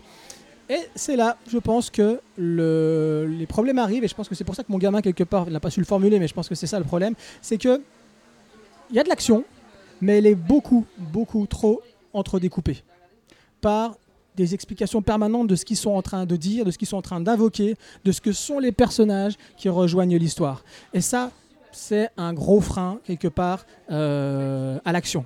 Je trouve pas que ce soit un frein dans le déroulement de l'histoire, mais je trouve que c'est vraiment dans l'action, quand on commence à donner tous ces trucs-là, du coup, ça se fait ressortir un petit peu, je trouve, de, de, de, euh, voilà, de l'action. J'ai beaucoup aimé d'autre part le design des créatures. Hein, des contes, hein, voilà, qu'on retrouve très sous influence. Il est clair que le loup euh, des contes de Pernod, hein, le, loup ressemble énormément euh, pour moi au renard à neuf queues. Le design et tout, la façon dont il est cadré comme ça, en contre-plongée, la façon, ça fait très très très renard à neuf queues de, Naruto. Euh, les influences pour moi sont généralement bien digérées. que ce soit du Yu-Gi-Oh, Pokémon, je parle pour, ce qui est système de combat et tout ça, je trouve que le mec il a, il a bien analysé le truc, il connaît bien, c'est un passionné, il le disait. Et pour terminer, je dirais que c'est un univers qui est facilement déclinable. Et après, j'ai commencé un petit peu à me renseigner. Et voilà, il est évident, et ils le disent, hein, euh, on sent une potentielle série animée, elle est prévue. hein. Et euh, pour ceux qui connaissent un peu Dos Santos, ça pourrait paraître évident parce que en fait c'est un producteur euh, de dessins animés. Il a travaillé pour M6 avec sa boîte de prod I Can Fly et il avait produit un- un- une série animée sur le basket qui s'appelait Bascup. Et donc ils ont prévu de faire, voilà, ils ont prévu de faire une série animée, mais pas que. Ils ont prévu un jeu vidéo et même un roman. Le- D'ailleurs le roman devrait pas trop tarder s'il est, il est sorti. Ah, il va pas tarder. Voilà. Et on comprend aussi pourquoi, parce qu'on se dit, ah tiens, ils sont chez, chez Kana, j'ai oublié de le citer, ils sont chez Kana. Bizarre parce qu'ils étaient chez Ankama et euh, vu les deux, sa- les deux saisons qu'ils ont fait de, de City Hall, euh, et vu euh, les sous que Ankama a vu de, de mettre dedans, vu le packaging, on se rend compte que euh, bah, on se dit pourquoi, pourquoi en fait parti, pourquoi est-ce qu'ils sont partis de, de Ankama et là, on comprend parce qu'ils veulent faire en fait un, un univers euh, oui, cross, cross-platform, cross-média. Et bon, il n'était pas possible de le faire chez Ankama, euh, même s'ils gardent des bonnes relations avec, hein, mais ils ne pouvaient pas le faire parce qu'ils ont déjà Dofus, euh, Wakfu, tout ça. euh, bon, euh, c'est voilà, et c'est pour ça, hein, c'est ce qu'ils disent dans l'interview, c'est qu'ils sont partis chez euh, Kana et Kana apparemment était très intéressé de toute façon par, le, le fait de euh, les avoir. euh, voilà. Qui veut Et euh, moi, je suis content qu'il soit chez Kana parce qu'il faut savoir que c'est surtout dû aussi au fait que euh, Elsa Brandt, euh, la femme de Guillaume, est passée chez Kana pour faire euh, Semi Pity. Si vous avez aussi envie de lire un très très très bon manga, en plus basé sur la mythologie, mais la mythologie, on va dire basée sur les faits historiques et sur les recherches historiques, lisez Semi Pity. Ça, c'est un conseil. Bref, pour Booksters, en fait, il a, il a un énorme point fort qui est son plus gros point faible, c'est la culture. Le problème, c'est que la culture euh, de ce manga est basée sur la littérature. La littérature, mais sur les différents personnages. C'est pour ça qu'ils sont obligés à chaque fois de devoir expliquer. Parce que c'est un manga qui est aussi fait pour présenter la culture aux gens, leur dire ce que c'est, leur faire découvrir la littérature. Et le problème, il est là. C'est que beaucoup de jeunes ne- n'ont n'ont pas ou plus vraiment cette culture-là, ne le connaissent pas forcément. Et même si les gens qui le font, ce sont des, des, gens qui ont, qui, ont une culture énorme et qui ont été baignés dans leur jeunesse avec des dessins animés et des choses qui étaient là-dessus. Aujourd'hui, on n'a plus vraiment ce genre de dessin animé ou ce genre de, de culture à, à portée de main pour les enfants et qui fait qu'ils ne comprennent pas forcément tous les rapports. Donc mettre ça pour, un an, pour des enfants de 10 ans, malheureusement, non, ça marche pas. C'est ça le problème. Ça marche pour un peu plus grand ou pour les vachement plus grands. Mais euh, effectivement pour les autres pas trop. Le seul truc c'est que malheureusement il aurait fallu vraiment soit mettre quelque chose à part pour pouvoir montrer ce que c'est les romans de renard, euh, Magicien d'Oz, euh, Voyage en Occident, etc., etc. Et ça. Mais là le problème il est là, c'est que les, jeunes sont complètement perdus parce que eux ils veulent que ça blast, ils veulent que ça, se combat compagnie. Les combats sont très bons. En plus ils ont réussi à trouver les, bonnes références de livres. Chaque livre amène à une personnalité, une analyse et un fait. Euh, même sur la peur, la plupart des. De, un moment, on a même un combat avec une des créatures qui est une des pires créatures qui existent dans la littérature. Et ils s'en servent. Et c'est ça qui est intelligent. Ça fait découvrir. Beaucoup de gens vont soit se dire qu'est-ce que c'est que ça, ou soit d'autres vont se dire ouh, vache, ils ont sorti ça. Ils ont osé. Et c'est ça qui est fort. Après, moi, ce que j'aime dans ce manga, c'est que c'est comme l'un des premiers mangas où le, héros est un rebeu, c'est un, euh, un arabe, c'est, ça qui est génial, c'est pas un blanc ou un asiatique. Ça change, on va amener une autre manière. C'est une ouverture sur euh, la... C'est un manga qui est extrêmement ouvert sur la tolérance et sur la culture. C'est pour montrer que la culture est pour tout le monde et la tolérance est partout. Et c'est pas parce qu'on est, euh, voilà, qu'on, est black, qu'on est blanc, qu'on est machin, ça va passer ou pas. Et tout est fait. La seule petite chose, subtilité que je trouve qui est un peu dommage, c'est qu'il joue beaucoup trop sur les euh, stéréotypes. Et ça, ça met un autre frein au manga. Parce qu'il est bon, mais le problème, c'est les stéréotypes. Je pense qu'en version animée, s'ils le font effectivement jusqu'au bout, ce- ces stéréotypes marcheront. Dans le livre, ça fait juste un peu trop. Et c'est ça qui est dommage. Comme avec le chef de guilde, euh, oui, si on n'a pas croisé son regard, euh, peu de gens ont survécu. Non, non et non. Certes, ok, ce sont des mecs qui sont dans les hautes sphères, ce sont des jeunes qui sont arrivés à des, niveaux, qui sont dans, des cercles très particuliers où peu de gens peuvent se dire j'étais dans ce cercle-là. Mais ça fait un peu trop. Après, comme je le dis, c'est que c'est maîtrisé par Guillaume, ce qui veut dire qu'il a, quand il faut, il a un dessin, mais tellement chiadé quand il faut. Par contre, il y a des faiblesses sur certains moments, il y a beaucoup d'effets un peu visuels ordinateur, et je comprends pas, parce que City Hall, mais c'était mais, un de mes, mes, mes mangas, mais qui m'a mis le plus la claque, comme j'ai pu voir. Mais Guillaume, je l'aime grâce à City Hall, et là, j'ai pas retrouvé tout à fait ce qui nous avait mis dans, cette ambiance de City Hall. Et là, le problème, c'est que ça amène une autre faiblesse en termes de dessin. Il y a des moments où le dessin, il y a une scène où il y a le, dans, dans le fameux euh, euh, la villa où ils vont tous avec euh, Gulliver et compagnie, qui devait être la, scène qui devait montrer le oh putain, il y a toutes les créatures, les invocations machin. Et non, eh, je suis désolé, mais je, je comprends pas pourquoi c'est comme ça. Et c'est dommage parce que putain, mais Guillaume, il a un tel dessin, telle ambiance. Je pense que encore une fois. Je pense que c'est un, un manga qui a été euh, fait à la base pour peut-être être amené en animé. Et que malheureusement c'est c'est ce qui amène peut-être, je vais pas dire cette faiblesse, parce que non, il n'est pas faible ce manga, il, a- il est loin d'être faible, mais qui amène peut-être, qui va être, qui va montrer cette, plutôt cette puissance, mais dans le dessin animé. Tu penses qu'on est en train de lire le storyboard là seulement? Ah bah il y a des moments euh, comme avec la voiture là quand ils veulent s'en sauver quand tu vois les, les- non je me suis mis j'ai l'impression de me retrouver dans les années 90 avec les effets. Je me dis mais pourquoi ils ont fait ça? J'ai l'impression d'avoir acteur studio de, de, de, de- de trucs ordinateur. J'ai- pas compris. Et c'est dommage parce que il, y a des moments où le, combat où tu arrives avec la forêt où t'as où t'as Blanche euh, non pas Blanche Neige euh, le petit chaperon rouge avec le loup elle est, elle est superbe cette scène. Quand on commence à voir le, le, le- le- les, les 20 milieux sous le mer qui commencent à sortir de, du bouquin, tu te dis ouh là là là ça a chier. Et le problème, c'est qu'il y a, malheureusement, je sais pas à quel moment c'est arrivé, mais euh, il y a comme beaucoup de- de- d'erreurs de, découpage. Le combat qu'il y a sur la fin avec le, personnage qui sort ses deux sabres, il y a plein d'erreurs euh, de, découpage du combat avec les armes. Et ça, je trouve ça dommage. Comment le héros tient ses épées et qui combat, et la manière quand on voit l'impact du geste, non, c'est pas possible. Ce n'est pas faisable. Et c'est ça qui est dommage. Donc c'est pour ça qu'il y a... Et ça, je trouve ça vraiment... Ça, ça, ça enlève cette profondeur à la série parce qu'elle mérite, elle est extra, et culturellement, mais ils sont toujours aussi forts, mais ils sont énormes, et ça apporte. Et ça, moi, c'est mon... je trouve ça génial, et c'est mon petit, euh, mon petit pincement au cœur. Inès? Alors, euh, Bookster, c'est euh, mon premier manga français. Donc, euh, j'ai bien aimé. J'ai euh, j'ai vraiment bien aimé. Je m'attendais. euh, parce qu'il y a tellement de critiques sur les mangas français. Donc, euh, je m'attendais à quelque chose de mauvais, de très mauvais même. Euh, quelque chose de pompé absolument sur les mangas qu'on trouve au Japon. Vraiment, quelque chose qui n'apporte rien, à part que ce soit fait par des Français. Mais pas du tout, parce que ce qui fait pour moi aussi la force du manga, c'est sa culture. Parce qu'on est un manga français et on l'assume. On met de la culture française, on met des personnes qui sont d'origine étrangère, euh, maghrébine, etc. Moi, ça m'a, ça m'a agréablement surprise parce qu'on n'est pas du tout habitué à ce qu'on, ce qu'on trouve des personnages d'origine étrangère dans les autres mangas. Donc c'est, c'est super. C'est un manga français et il l'assume. Et ça, c'est vraiment bien. Euh, bon, après la cible, c'est vraiment 10 ans. Donc euh, le côté Yu-Gi-Oh et tout, bon, c'est un peu cliché, moi je trouve ça. C'est un peu, il fallait qu'on fasse un truc dans ce style. On, on prend quoi comme objet? Bah un livre. C'est, ça, marche, ça marche bien quand même. Mais bon, ça reste quand même cliché, stéréotypé. Et j'ai vraiment eu l'impression qu'il y avait des scènes comme euh, l'a dit Nico qui sont faites pour euh, un animé et pas du tout euh, le manga. Il y a vraiment des scènes. Je me suis dit mais c'est, vraiment too much. C'est vraiment un truc. euh, qui, devrait se trouver dans un animé et non dans un manga. Et il y a aussi un problème pour les scènes aussi. Parce que comme il y a des scènes qui sont faites pour des animés, il y a un problème de découpage, comme, euh, comme a dit Stan. Donc euh, c'était vraiment un problème pour moi.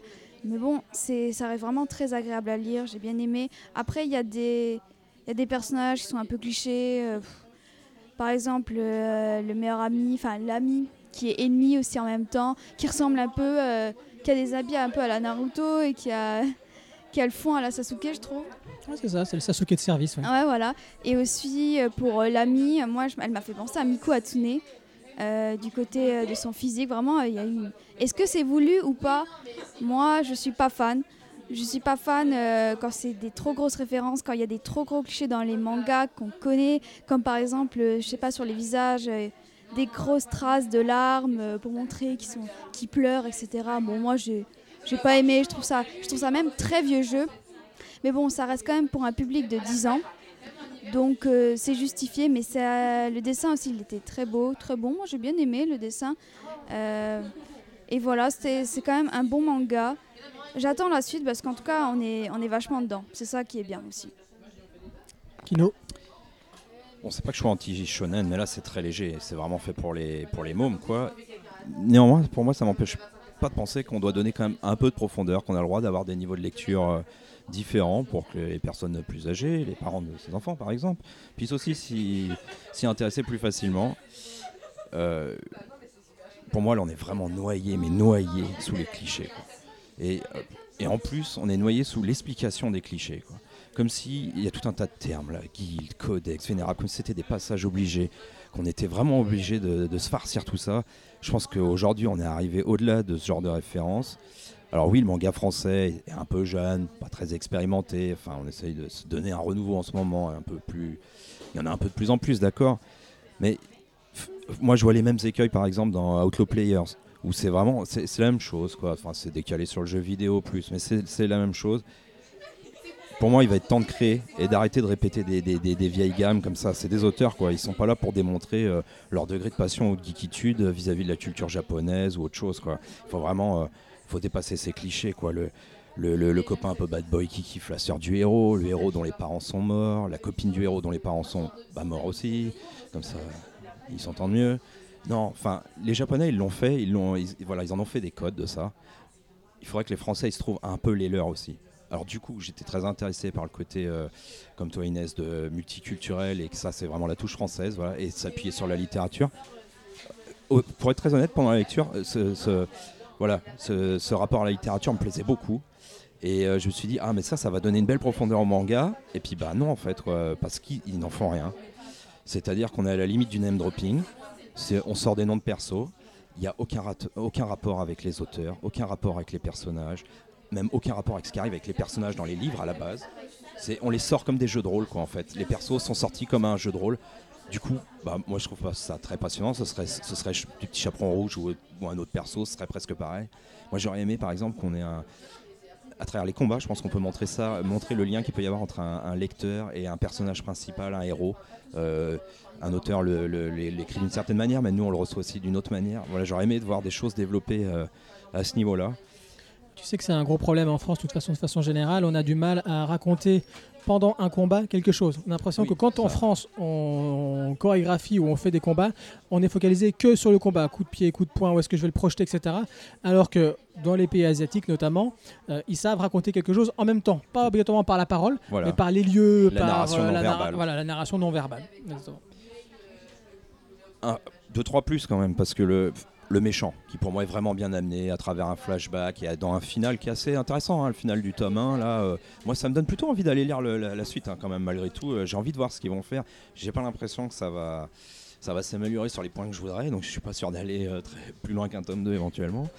Mais j'aime bien aussi le petit côté Maya qui va faire un peu l'ange. Et puis euh, Bao qui va faire un peu le, petit diable et que ça va titiller le choix dans ses héros. L'un qui va le tirer d'un bon côté, l'autre du mauvais côté. Ça, ça marche bien. Le dessin pour moi c'est propre, c'est pas ouf, hein, mais c'est un peu simpliste. Et alors comme tu l'as dit Nico, euh, quand on ouvre la double page qui se veut euh, merveilleuse, nous en mettre plein les yeux, ça marche pas. Donc vaut mieux rester dans le simpliste, hein, carrément, et pas tenter ça. Et malgré tout, pour moi ça reste dynamique. Toi, Nico, la scène de la voiture, euh, bon, elle te plaît pas. Moi, c'est là que je trouve que c'est encore le mieux, finalement. C'est le découpage dans les scènes d'action. Même si je suis d'accord avec Stan, c'est ralenti par des explications en permanence euh, ultra clichés. On n'en peut plus. Euh, t- trop de texte, hein, ça parle trop. hein. Euh, voilà.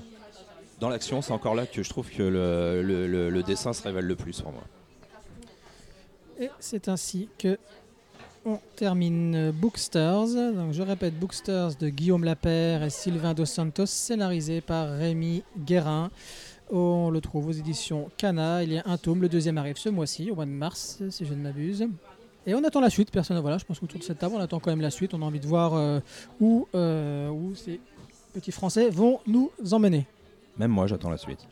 Voilà. Et on aborde le dernier manga euh, qu'on va chroniquer aujourd'hui. C'est Dodoma de Jun Shiraishi. Alors, qu'est-ce que Dodoma? Alors, Mana et son frère Shino vivent dans la cité verticale d'Orbis, qui s'organise autour de l'arbre de vie. Autrefois en proie au séisme, cela fait deux ans depuis qu'ils ont tué un mystérieux dieu que la cité vit dans le calme. Mais voilà qu'une menace extérieure vient perturber leur paisible quotidien, et bien plus encore. Nico, Alors, ce manga, j'ai beaucoup aimé de sa construction qui est très. euh, assez poétique, qui est très proche. Si vous avez lu.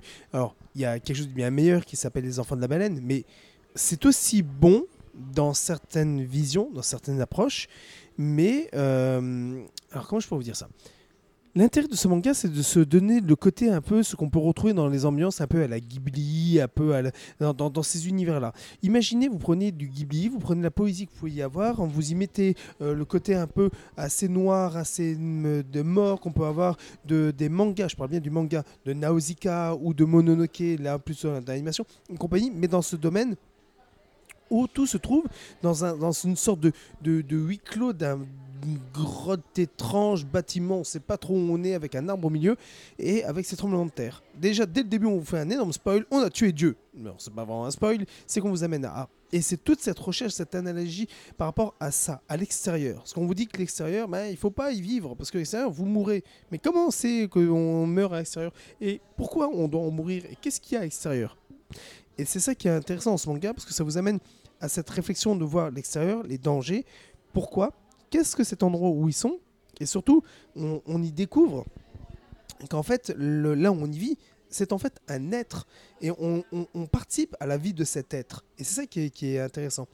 Le- les dessins sont très très beaux. Il y a des moments où euh, il y a quelques petites faiblesses en termes de, de, donner ce côté un peu adulte. euh, euh, ils veulent faire des adultes, mais les visages font assez enfantin, ou le dessin est un peu enfantin par moment. Mais la construction est très noire, très belle. Il y a, hum, la, dynamique des dessins est très belle parce qu'on on a ce, côté très film dans, cette mise en scène qui, euh, amène. On, aurait l'impression d'avoir un animé, que ça ne choquerait pas.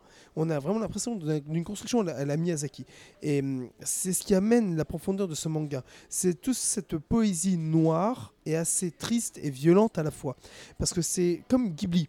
Euh, Miyazaki, quand il a fait Nausicaa, ben, il y a des morts. Et ben, euh, quand on voit le dessin animé, il n'y en a pas des masses. Et la plupart des dessins animés, on se dit, oh, c'est mignon, c'est pour les enfants. Et ben là, non, c'est pas pour les enfants. Il y a des morts, il y a des tueries, il y a de la survie, et tout ça. Et c'est ce que ça va amener. Ah, et c'est pour ça que c'est intéressant. Et Dodoma a cette richesse là-dessus. Son problème, c'est qu'il est terminé en trois tomes. Donc, un peu court pour pouvoir développer tout ce qu'on veut donner, un peu court pour pouvoir amener à, mais l'auteur ne se ne s'embête pas à développer certains traits, il y va directement. En fait, c'est ce qui amène à la à, à l'efficacité de, la série. On se pose des questions, mais c'est pas grave, on n'aura pas les réponses tout de suite parce que c'est pas le but. Le but est de savoir. On nous donne deux informations euh, assez importantes et on doit y aller par rapport à l'extérieur et à des personnages qui sont rentrés là. Est-ce que ça va impliquer? Et à partir de là, commence l'histoire. On va suivre justement l'histoire de deux ex-enfants qui vont, qui ont apparemment tué Dieu et qui font des fabricants de maisons, si on peut dire ça. Et c'est ces deux gamins-là qui vont se retrouver à devoir justement sauver un peu tout ça au, au péril de, l- de, l'un d'eux, si on peut dire ça.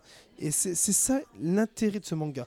C'est ce côté, quand vous y allez, si vous attachez trop ou vous posez des questions, et ben la dureté de la vie et de certaines réalités vous tombe sur le de la truffe et ben vous en prenez plein, plein la tronche pour pas un rond. Et c'est ça le but. Euh, Quelqu'un veut rajouter quelque chose? Ah oui. Je suis assez d'accord avec ce que tu dis. Euh, on est sur une trame de base euh, assez shonen, un jeune héros dans un monde qui va tout de suite être bouleversé, et puis il va devoir, se battre pour son frère, découvrir la vérité sur ce monde. Mais effectivement, dès le contexte, hein, cette première page, tu as raison d'insister dessus, elle est extrêmement saisissante. Enfin, c'est en très peu, il donne énormément l'auteur. hein. C'est une pioche, une giclée de sang, deux gamins face à un cadavre, et l'un qui dit à l'autre Écoute-moi bien, Manor, vient de tuer un dieu. Voilà. Et ça, rien que ça, cette Bon. première page, elle t'amène, elle, elle, elle- elle te met directement dedans. C'est ce côté-là, c'est ce côté très adulte, très noir, et euh, t'as pas d'inspiration, mais t'es mis dedans. Ah, je suis d'accord. ouais. Voilà. Ça, c'est pour démarrer fort, ça démarre fort. hein. Du coup, euh, bah, c'est tout. Enfin, on peut le dire, c'est une caractéristique de l'auteur. Il a quand même une capacité à faire des, des, des phrases ou des dessins euh, assez saisissants avec peu, en fait. hein. C'est vraiment dans des surgissements de violence, dans des propos. euh, et puis encore un peu dans d'autres choses que je vais détailler. Parce qu'on a quand même ici un univers qui est vraiment euh, qui, est très très riche, avec beaucoup de thématiques, beaucoup d'idées, beaucoup de messages. C'est compliqué d'en faire le tour quand même. On est sur un monde aux références assez primitives, avec des tribus qu'on peut assimiler aux Indiens, aux Incas, aux Aztèques, à travers les vêtements, les langues. Il y a de la culture nordique, euh, à travers ce, grand arbre de la, vie qui rappelle euh, Yggdrasil.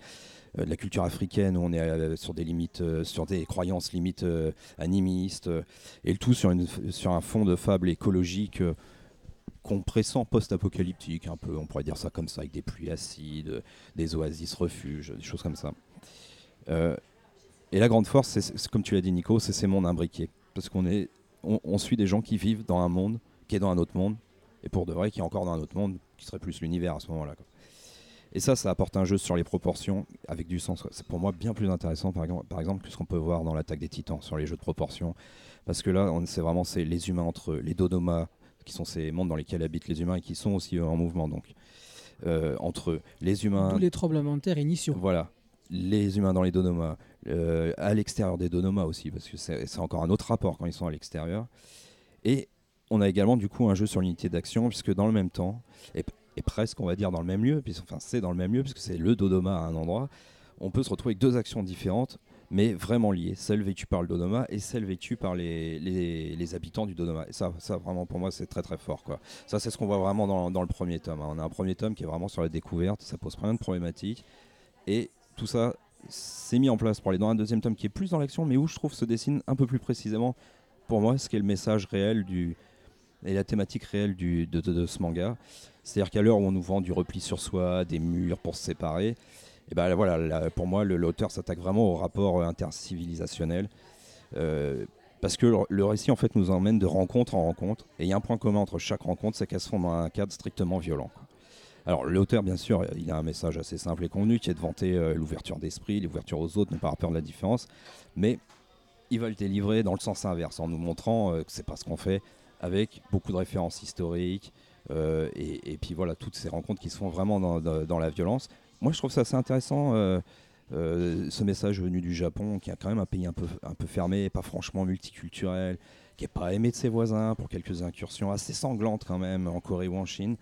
Voilà, je trouve ça intéressant d'avoir ce message-là. Je ne suis pas en train de dire hein, qu'ils sont, qu'ils sont ultra nationalistes, qu'ils aiment personne, mais c'est pas forcément un message qu'on retrouve quand même dans tous les dans tous les mangas. Voilà. C'est, je dis pas qu'ils sont intolérants, mais là c'est clairement quand même, on a quand même, euh, c'est clairement le sujet de fond pour moi ici, quoi. Et, toutes les similitudes qu'il va utiliser avec l'histoire euh, pour bien nous démontrer qu'on qu'on va pas dans un sens positif, alors qu'on sait qu'il existe des solutions paci- pacifiques, mais qu'on les utilise comme à trop petite échelle. C'est ce qui fait à travers les oasis où euh, les Dodoma et les habitants ne se battent plus et là ils trouvent un havre de paix. Voilà, la nature de l'ho- de, de- de l'homme est, est violente. Et, et notre héros, il va pas y échapper, notre petit mana, parce que bah, il a un péché originel hein, dès la première page, et, euh, et il va vivre avec cette culpabilité. Après, le chemin de la rédemption pour le héros, pour moi, il est un tout petit peu, pas bâclé, mais c'est pas assez travaillé. Et je pense que c'est à cause du tome 3. Pour moi, cette série, elle est précipitée. Elle aurait dû être un poil plus longue.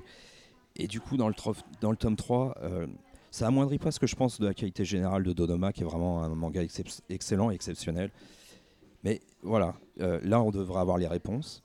Dans le tome 3, on commence à sortir des Dodoma pour revenir sur des proportions plus petites, plus humaines, mais avec des enjeux qui sont beaucoup plus grands normalement.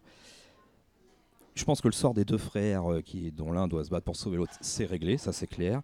Sa démonstration sur les conflits euh, intercivilisationnels, c'est réglé aussi. Pour moi, après, il reste un point en suspens, c'est son propos sur les croyances.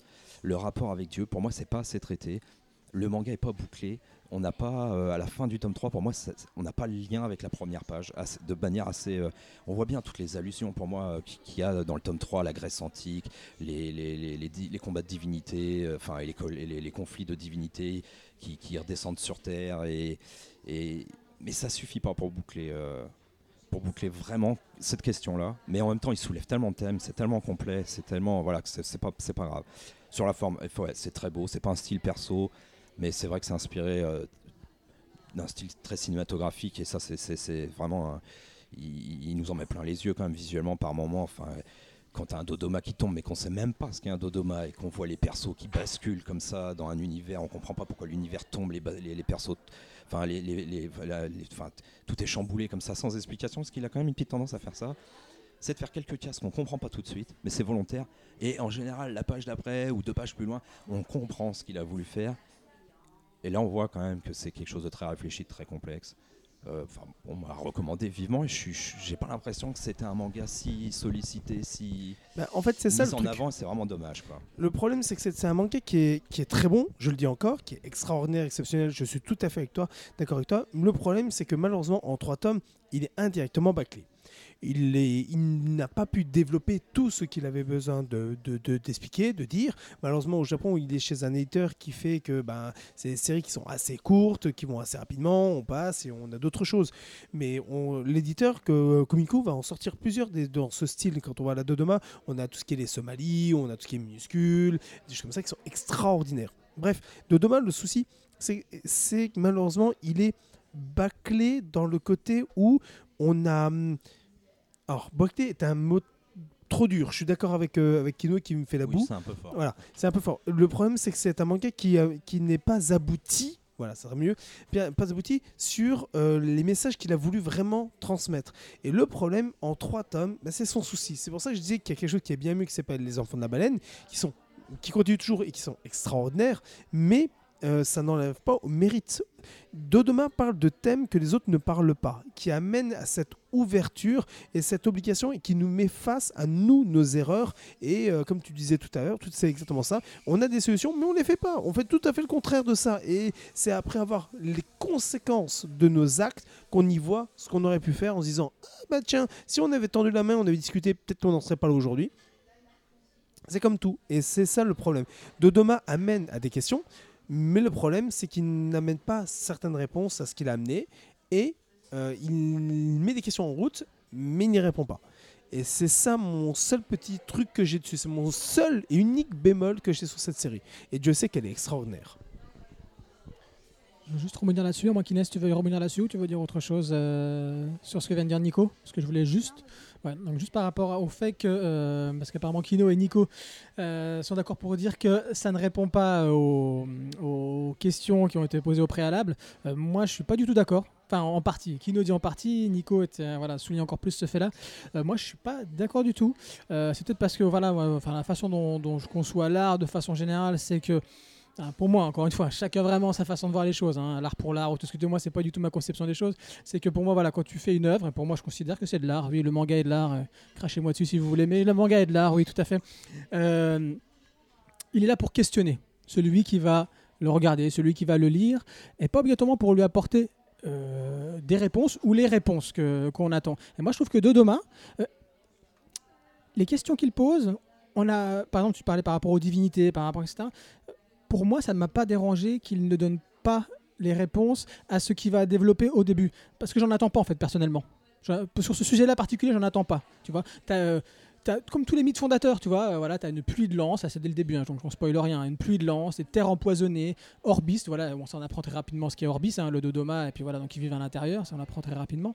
Et voilà, c'est comme ça. Il y a eu des, euh, des flèches empoisonnées, ils ne peuvent pas sortir, autrement ils vont commencer à mourir. euh, euh, donc ça, on a, la réponse. Mais voilà, il, pose, voilà, c'est ça. Le monde est tel qu'il est. hein. Après, on apprend les, voilà, qu'est-ce que les divinités, qu'est-ce que les Dodoma, etc. On, on pense que tout l'univers tel qu'il a été posé au début, on y répond. Après, oui, il y a des questions sur, sur les divinités, qui elles sont, ce qu'elles font là, pourquoi est-ce qu'elles sont en conflit, pourquoi personnellement, enfin moi, moi en tout cas, j'ai eu, j'ai eu les réponses que j'attendais.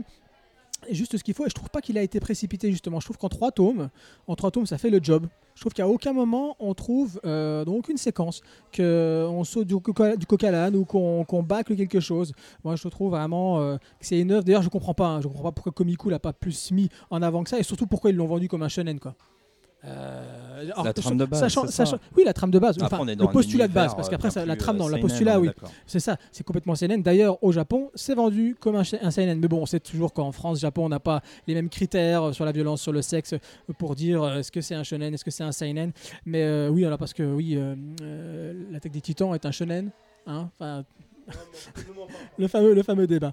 Mais là, en tout cas, non, Dodoma, Dodoma, pour moi, euh, voilà, je le conseille vraiment à tout le monde. Pour moi, c'est une œuvre maîtrisée de bout en bout, euh, que je préfère. Et c'est- ça me fait du mal de dire ça parce qu'en termes de dessin et en termes d'univers, euh, j'adore Les Enfants de la Baleine. Et je trouve que ce qu'il fait ici en trois tomes, pour moi, ça relève de, de- pas du miracle, mais vraiment enfin, d'une maîtrise euh, complète de son œuvre. J'adore. Je suis un gros, gros fan de Dodoma. Et euh, oui, voilà, pour- je vais pas revenir sur toutes les thématiques. Kino l'a très bien dit, hein, l'ouverture. euh, enfin voilà, et c'est le, le terme d'influence. Je voulais juste parler des influences parce que pour moi, je sais pas vous, hein, ayant grandi dans les années 80, euh, les cités d'or, quoi. Oui. Les cités d'or. Enfin voilà, quoi, c'est incroyable, incroyable. Limite, j'ai envie de me repasser le générique, tu vois, des cités d'or. Mais ouais, c'est ça, les cités d'or. En termes de jeux vidéo, on pense bien sûr, bien sûr, à Shadow of the Colossus. Euh, incroyable aussi avec ces géants. On pense aussi à God of War, ça c'est sûr. hein, tout ce qui est gigantisme, c'est on pense à Shadow of Colossus et God of War en termes de jeux vidéo. Donc euh, oui, c'est tout, ce- que je voulais rajouter parce qu'on peut dire énormément de choses. hein, c'est pour vous dire, hein, pour vous dire à tel point, c'est- à tel point à quel point ce manga est riche. Et euh, c'est vous dire voilà, il y a trois tomes et on peut dire tout ça. Juste dire, je cherche pas ce qui me donne mes réponses. Mais quand il commence à donner les siennes, j'aimerais bien qu'il aille jusqu'au bout. C'est juste ça en fait. Quoi. Bah, moi, je trouve qu'il y est allé justement. C'est ça que je suis pas d'accord. Bon, bah c'est bien en fait. hein. On On laisser la parole à Inès parce que là, on monopolise tout. Inès. Alors, euh, entre les cinq tomes. Trois. Tro- non, le- entre les mangas, Ah, les pardon, cinq les cinq. mangas qu'on a pris, c'est celui que j'aime définitivement le moins. Alors, je suis, je suis vraiment pas du même avis que vous. Pour moi, vraiment, comme vous l'avez dit, euh, le gros problème, c'est les trois tomes. Et pour moi, les trois tomes, c'est vraiment, mais vraiment pas suffisant. Euh, ça ça m'a laissé hermétique en fait ce manga. C'était assez. J'ai lu le manga, mais. Je pense que peut-être que je suis passée à côté de quelque chose, mais ça ne m'a rien fait. C'est vraiment un, gros problème pour moi. C'est euh, déjà l'absence de réponse. Alors, je pense que l'absence de réponse est vraiment un gros problème parce qu'il donne des réponses, mais il n'y va pas jusqu'au bout. Et c'est vraiment ça aussi le problème. Mais aussi le fait que ce soit en trois tomes euh, pose un problème au niveau des personnages. Parce qu'en fait, les personnages, je me suis pas du tout attachée à eux. Et je pense que c'est un gros problème euh, du côté de ce manga. Oui, il a un univers, il a tellement un bon univers. Il peut faire tellement de choses avec, mais trois tomes, c'est clairement pas suffisant. Moi, je pense que le manga aurait dû faire 7-10 tomes, donc euh, c'est quand même. euh, c'est pas pareil que trois tomes. hein. Tellement que l'univers peut être bon, tellement qu'il y y a des questions qu'il faut qu'on réponde et tout mais il n'y a rien qui est amené et je, pense que je suis passée à côté de quelque chose et je pense même je trouve même que c'est maltraité il y a des choses qui sont maltraitées dans ce manga Par exemple, euh, dans ce manga, c'est violent. Il y a des morts, euh, il y a des choses comme ça, euh, tout de suite. Mais euh, les morts, ils passent à côté, en fait. Disons que. euh, ils, meurent, il y a, une population euh, qui est morte et finalement ils passent vite à autre chose. Et moi je trouve ça. Je n'aime pas du tout. Je, trouve que c'est vraiment très maltraité. Ou même pour d'autres personnages, un personnage euh, auquel on s'est un tout petit peu attaché, qui, meurt. Mais c'est tellement mal, mal dessiné. Je sais pas, en fait, c'est mal amené. C'est ça le problème. Et de dommage, je pense qu'il y a des bonnes thématiques. Moi, j'ai beaucoup aimé le fait qu'on, qu'on parle euh, de, où euh, il y a d'autres peuples qui se retrouvent, etc. Les, les divinités, c'est vraiment des choses qui, qui me plaisent, mais ça ne marche pas. En trois tomes, ça ne, j'y arrive pas. Je pense que je suis passée à côté de quelque chose euh, en vous écoutant, mais moi, ça ne m'a pas du tout plu. Et en plus, la fin, j'ai été très déçue. Le, le rythme un peu effréné, c'est vrai. Pour toi, en fait, c'est précipité. Quoi. Ah ouais. Trop précipité. Ouais. Je suis d'accord avec ce que tu dis. En fait, j'avais pas pensé à- de cette manière-là, mais c'est vrai que les personnages, en fait, c'est pas ce qui m'a passionné le plus. hein. C'est vraiment les thématiques, les références, l'univers. Et c'est vrai que les personnages, pour moi, je l'ai dit dès le début, hein, sont dans une trame euh, shonen, euh, dans voilà un, un chemin de vie assez classique finalement. Je dois aider mon frère, je dois découvrir la vérité sur le monde. Mais derrière l'univers, pour moi, prend le pas et est vraiment plus fort que les enfants de la baleine, où les enfants de la baleine, finalement, pour moi, on est plus que dans de l'aventure presque. Ouais, mais il y a quand même une absence de réponse. Donc l'univers, au final, il suffit pas. Et il en donne, mais il y va pas jusqu'au bout. Et pff, non, moi, j'ai j'ai pas aimé. Ça m'a ça m'a laissé, laissé ni chaud ni froid. Donc je suis un peu déçue. Je m'attendais quand même à quelque chose euh, de bon, vu tout ce que vous, avez- tout ce que vous m'avez conseillé. Mais là, non. Je pense que c'est vraiment une œuvre, euh, Inès, hein, euh, qui mérite. euh, tu vois, je l'ai refeuilleté là dernièrement, notamment le début. Une fois que tu as terminé, tu relis le début. Et le moment où il y a euh, justement le premier tremblement de terre, voilà, je dis ça aux auditeurs, il y a un tremblement de terre. Et tout à coup, donc juste avant le tremblement de terre, tu vois le gamin qui dit, en gros, qui, qui sacrifierait tout pour vivre toute ta vie enfin, jusqu'à la fin de ses jours avec son frère. Et à ce moment-là, il est dans la chambre de Dieu, ce qu'ils appellent la chambre de Dieu, qui est tout en haut. Et il y a un découpage comme ça, et tu vois donc tu vois cette phrase là, qui, qui- qui- enfin, c'est cette pensée là. Ensuite, tu vois euh, son reflet dans l'eau, et tu vois une espèce de tremblement comme ça. Et tac, après tu vois donc tu vois son visage normal, et après tu vois une espèce d'œil comme ça, qui, enfin d'œil ou de point qui, qui, rentre dans le, dans le, comment dirais-je, dans le, dans le mur. Et là, voilà, quand tu te dis mais qu'est-ce qui se passe? Ah, Moi, je trouve ça grandiose. Et, et en fait, je pense que les réponses que vous attendez peut-être par des, soit par des dialogues, soit par des écrits, pour moi, elles sont dans les images. Enfin, peut-être c'est, peut-être c'est par là. euh, et puis moi, le rythme effréné, oui, je comprends. hein, ça peut manquer pour toi de, de développement et de transition au niveau des sentiments. C'est Ouais. sûr qu'on n'est pas dans Walking Dead, notamment. Je suis en train de regarder Walking Dead en ce moment. C'est sûr que ça prend son temps. Et là, on y va. Et moi, bizarrement, je suis un peu comme toi. J'aime bien quand c'est lent, quand ça prend son temps, quand on explique les, les sentiments, qu'on explique le passage d'un sentiment à un autre. Bah, ça m'a pas euh, choqué plus que ça. Mais je trouve que c'est très intéressant, par contre, ce que tu dis sur l'identification que tu n'as pas eu, toi, par rapport au personnage. Moi, je ne suis même pas posé la question. Euh, ouais, comme Kino, quoi. Enfin, euh, voilà. Donc on peut, s'arrêter là. On va s'arrêter là pour euh, nos, euh, nos chroniques. Donc je rappelle, pour Dodoma, c'est de Jun Shiraishi. C'est sorti chez. Donc c'est trois tomes terminés, sortis, tout fini, tout fini. Et c'est sorti chez Komiku. C'est l'heure du Totally Crazy, l'instant où chaque mois nous faisons part de nos découvertes extra manga les plus folles.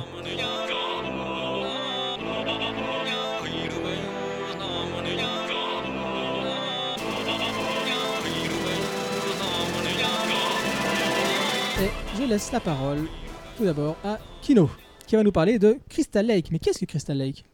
Eh Ce ben, sera pas le lac dans Vendredi 13 Du tout. C'est un, groupe de musique euh, japonais, c'est un groupe de musique euh, metalcore, c'est-à-dire euh, c'est metal, oui ça rentre bien dedans, ça n'oublie pas ses origines hardcore, donc il y a des passages mélodiques euh, comme il faut. Je vais faire rapide, hein, c'est c'est un groupe qui, qui vend de l'énergie, qui vend du message positif, mais qui sait qu'il est dans un monde plutôt dur, qui a conscience qu'on commence à faire partie de ces premières générations, qui auront moins que les précédentes dans notre monde, dans notre histoire.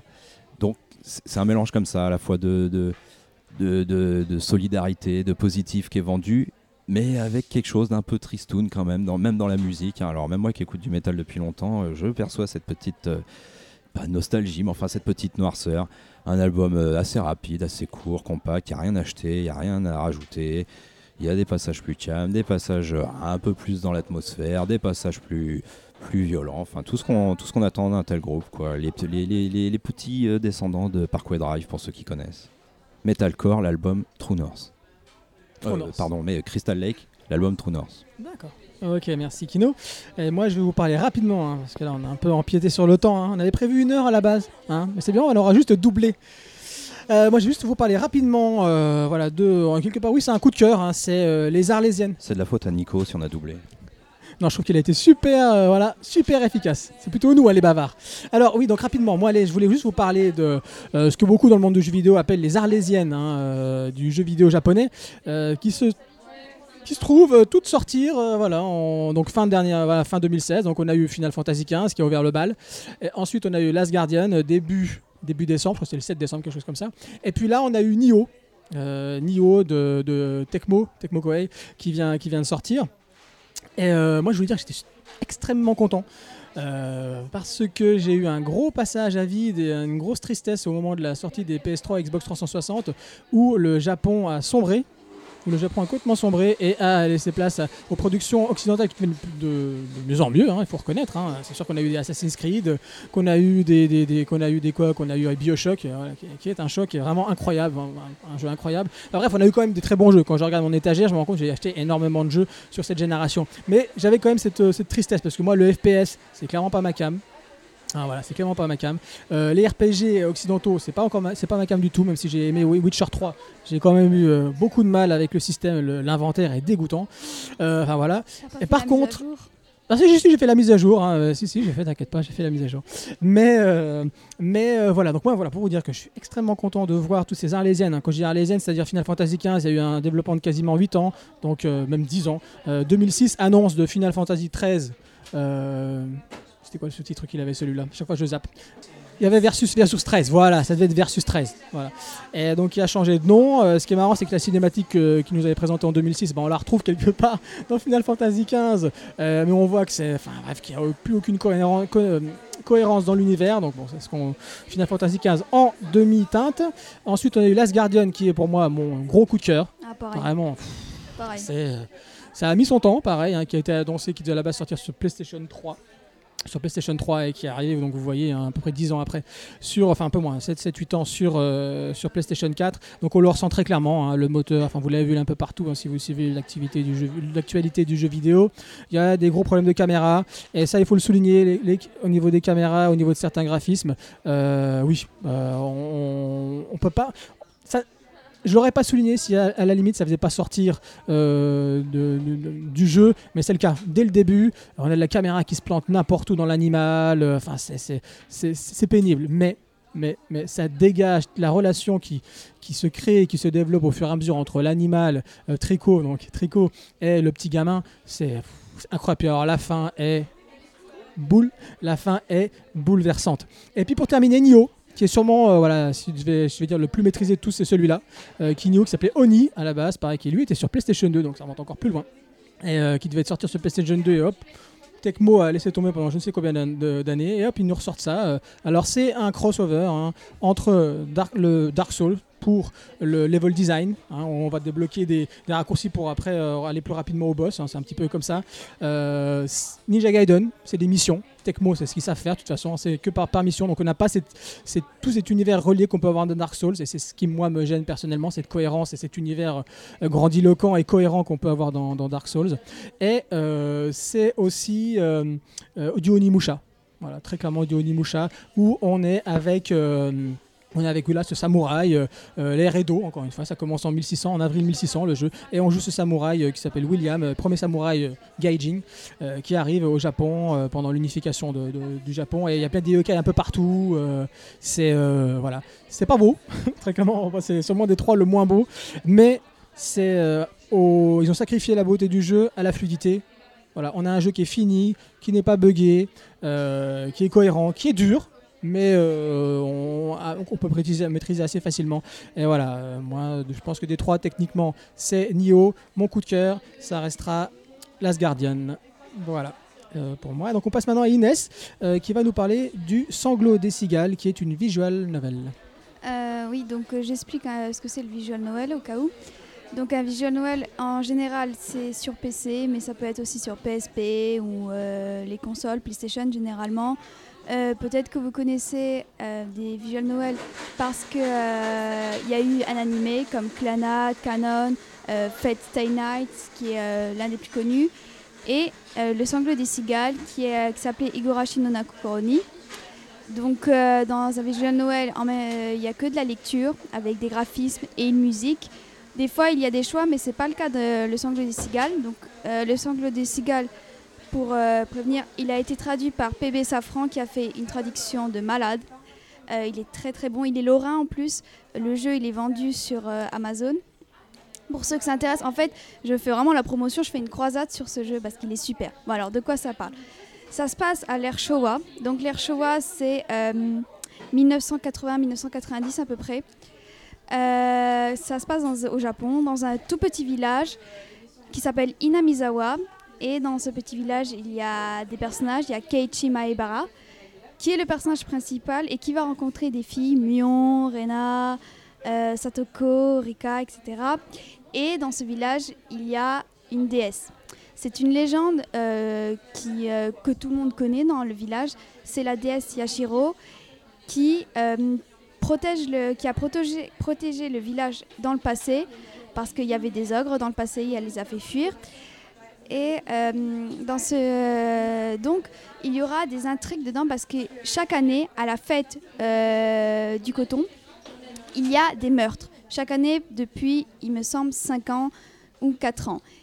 Et donc, on est, euh, l'histoire commence à, euh, à partir de juillet. Ça, se passe en juillet et il y aura euh, la fête du coton. Et donc, on suit cette histoire de Keiichi Mabara. Alors, c'est coupé en plusieurs tomes, si on veut, dans le, dans le jeu, qui ne sont pas reliés. Ça reste le même contexte, mais ils ne sont pas reliés. C'est un visual Noël qui est d'épouvante, d'horreur. Ça fait vraiment peur. Honnêtement, j'ai eu euh, extrêmement peur. Il y a une tension mais de dingue dans ce jeu et c'est vraiment à essayer. C'est un, faut vraiment que vous essayez tous les visual Noël et tout. C'est vraiment très très bon. Sur quelle plateforme? PC. Très bien. Nico, maintenant, toi, tu vas nous parler rapidement du phénomène des light novels. Alors, comme vous savez tous, absolument tous ici, ce que c'est qu'un light level. Ce sont des romans. Oui. Oui, c'est Oui. bien. Oui, et j'ai un nom à côté. Ah, si, si, si, si, le sait, tout le monde le sait. Les light novels, ce sont des romans. Des romans qui sont basés soit sur des mangas ou qui ont inspiré les mangas. Parce que la plupart du temps, il faut le savoir que à la base, ce sont des romans qui, après, par la suite, ont de- des animés et ou des mangas. Donc la plupart des mangas que vous avez, ce sont à la base des light level. Donc là, beaucoup de gens se disent, mais qu'est-ce que c'est que des light level? Et bien, c'est ce qui a inspiré vraiment la plupart des œuvres et la plupart des auteurs. En France, on a sorti quelques light level, mais qui ont fait des bides, mais complètement, comme la mélancolie d'Haruhi Suzumiya, ils avaient enlevé la jaquette, ils ont changé le nom, ils ont enlevé les illustrations, ça a été un, carnage. Et donc, les, light level, ben, ça marchait pas. La plupart des gens, je les cherchais sur Internet, les lisaient en anglais, voulez, en voulez. Et là, ça fait vraiment, grosso modo, deux ans que ça commence vraiment à, pousser entre Off-Elb, Lumen, euh, il y en a encore un autre, le nom m'échappe, qui commence à sortir vraiment des light level et ça se développe de plus en plus. Et là, même maintenant, on a des mangas de light level qui commencent à sortir en France. On, a, on, va avoir Danmachi qui va bientôt arriver, Idurara, il y a ReZero, donc euh, il y, a- énormément en light level qui sortent et qui vont amener une nouvelle vision de voir le manga en France. La plupart des gens, quand ils lisent un manga, quand tu vois un roman, ils disent oh, bah, c'est bon, c'est, je l'ai lu en manga, c'est bon, c'est dedans. Sauf que non, la plupart des light level amènent une vision différente. Sword Art Online, par exemple, le découpage du premier tome est totalement différent de ce que vous avez dans l'animé. Il est vu soit par le personnage, soit par un des personnages qui voit le héros et qui va suivre par rapport à ce héros et qui va, avoir une autre façon de penser et qu'on découvre le héros au fur et à mesure de cette vision de, cette, de ce personnage. C'est pour ça que chaque volume, chaque tome de Light Level sont différents des animés et ont beaucoup plus de choses. King, euh, King's Game, on commence directement à la réalisation de la photo, qu'on parle directement dans King's Game, qu'on la voit. Mais comment on en a eu cette, cette photo? Eh ben c'est ça, c'est tout ce qu'on peut avoir. Les light level ont beaucoup plus de choses, développent un peu plus. Les mangas, quand ils sont adaptés, sont mis de manière un peu plus légère, un peu plus rapide, parce qu'il faut traiter un peu ce qu'il y a dedans, mais on peut pas tout mettre. Et donc, au fur et à mesure, Vous allez avoir des descriptions un peu plus noires, un peu plus amusées, un peu plus amusantes, etc. etc. C'est pour ça que les light level commencent à pousser en France. Là, actuellement, c'est vrai qu'on a quoi? On a même pas une vingtaine de références. Et pourtant, ça demande à sortir. On en avait sorti quelques-uns, il y a eu une dizaine qui sont sortis auparavant, ça a fait un total flop, complètement mort. Il est, mon- il est sorti en plus, ces abrutis, chez les généralistes, et même pas chez les SP. Voilà, je, je, défends ma crimerie et ma, ma, paroisse. Et ben voilà, et là, ils se sont dit, eh ben tiens, et si on allait chez les SP manga, qu'est-ce se passe? Ah bah tiens, ça marche Eh ben oui, Coco, ça marche, parce que les gens en demandent. Mais comme les gens ne savent pas que c'était sorti dans- chez les généralistes, quand on change de nom, on enlève les jaquettes et compagnie, qu'on les met dans des romans à côté de toilettes, enfin Twilight et compagnie, pardon, et ben non, ça marche pas. Et ben voilà, c'est ça le problème. C'est pour ça qu'il faut le mettre chez des vrais, des vrais vendeurs de, du domaine du manga avec tout ce qu'on peut avoir. Et ben justement, light level en ce moment est en train de monter. Si vous avez envie de découvrir ce que sont la plupart de vos mangas à la base ou ce que vous allez avoir une autre vision, si vous êtes des, amoureux de certaines scènes et que vous avez euh, de certaines séries et vous voulez en avoir plus, regardez le light level. Vous allez en découvrir, en manger, en avoir pour une autre façon de voir et d'écrire, des fois complètement différente, et ça va vous donner cette profondeur qui manque des fois de temps en temps à certains personnages ou certaines histoires et des cohérences. Le light level est très très bien fait et une très bonne série choisie en France. Aujourd'hui, on est bon sur les traductions? Alors, il faut savoir pas que comme les débuts du manga. Quoi. les débuts du manga, effectivement, dans les- il faut rappeler que dans les années 90, on francisait la plupart des, euh, des... Merci pour cette euh, remarque, Montikino. Dans les années 90, on francisait la plupart des noms, des personnages, des histoires, parce qu'on ne maîtrisait pas forcément là-dessus. De plus en plus, Internet a démontré qu'au Japon, bah, il y avait d'autres choses et qu'en France, on commençait à se dire Ah, mais au Japon, c'est pas comme ça. Et là, on s'est dit en France Ah, c'est vrai qu'on va commencer peut-être à les faire de manière plus réaliste. Actuellement, la France est le meilleur traducteur au monde dans, dans les mangas, Light Level et compagnie. Ça met un peu plus de temps, certes, mais on est les meilleurs. Donc c'est pour ça que les Light Level, oui, sont très bien doublés, très bien amenés, très bien faits. Donc sur le coup, si la question est si c'est une bonne qualité, oui.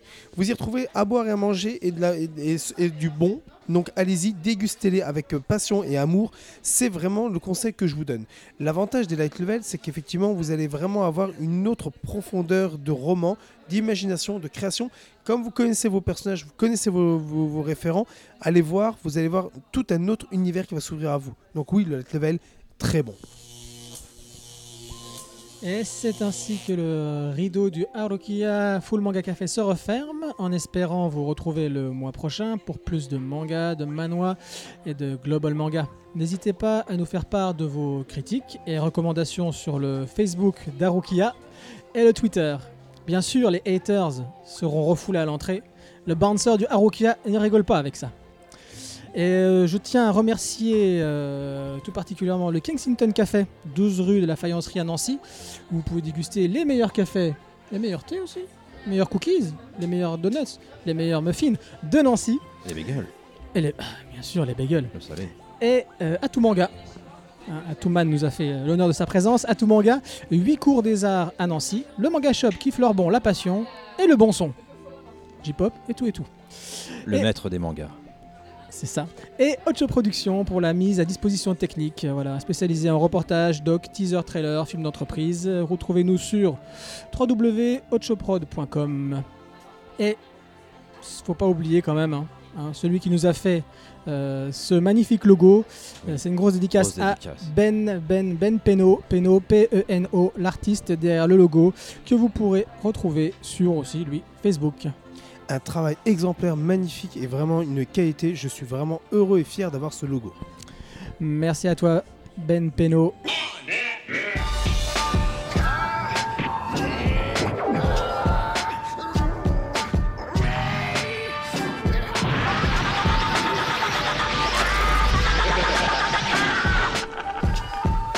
Mais d'où cette fantastique connaissance et cette énergie peuvent-elles venir?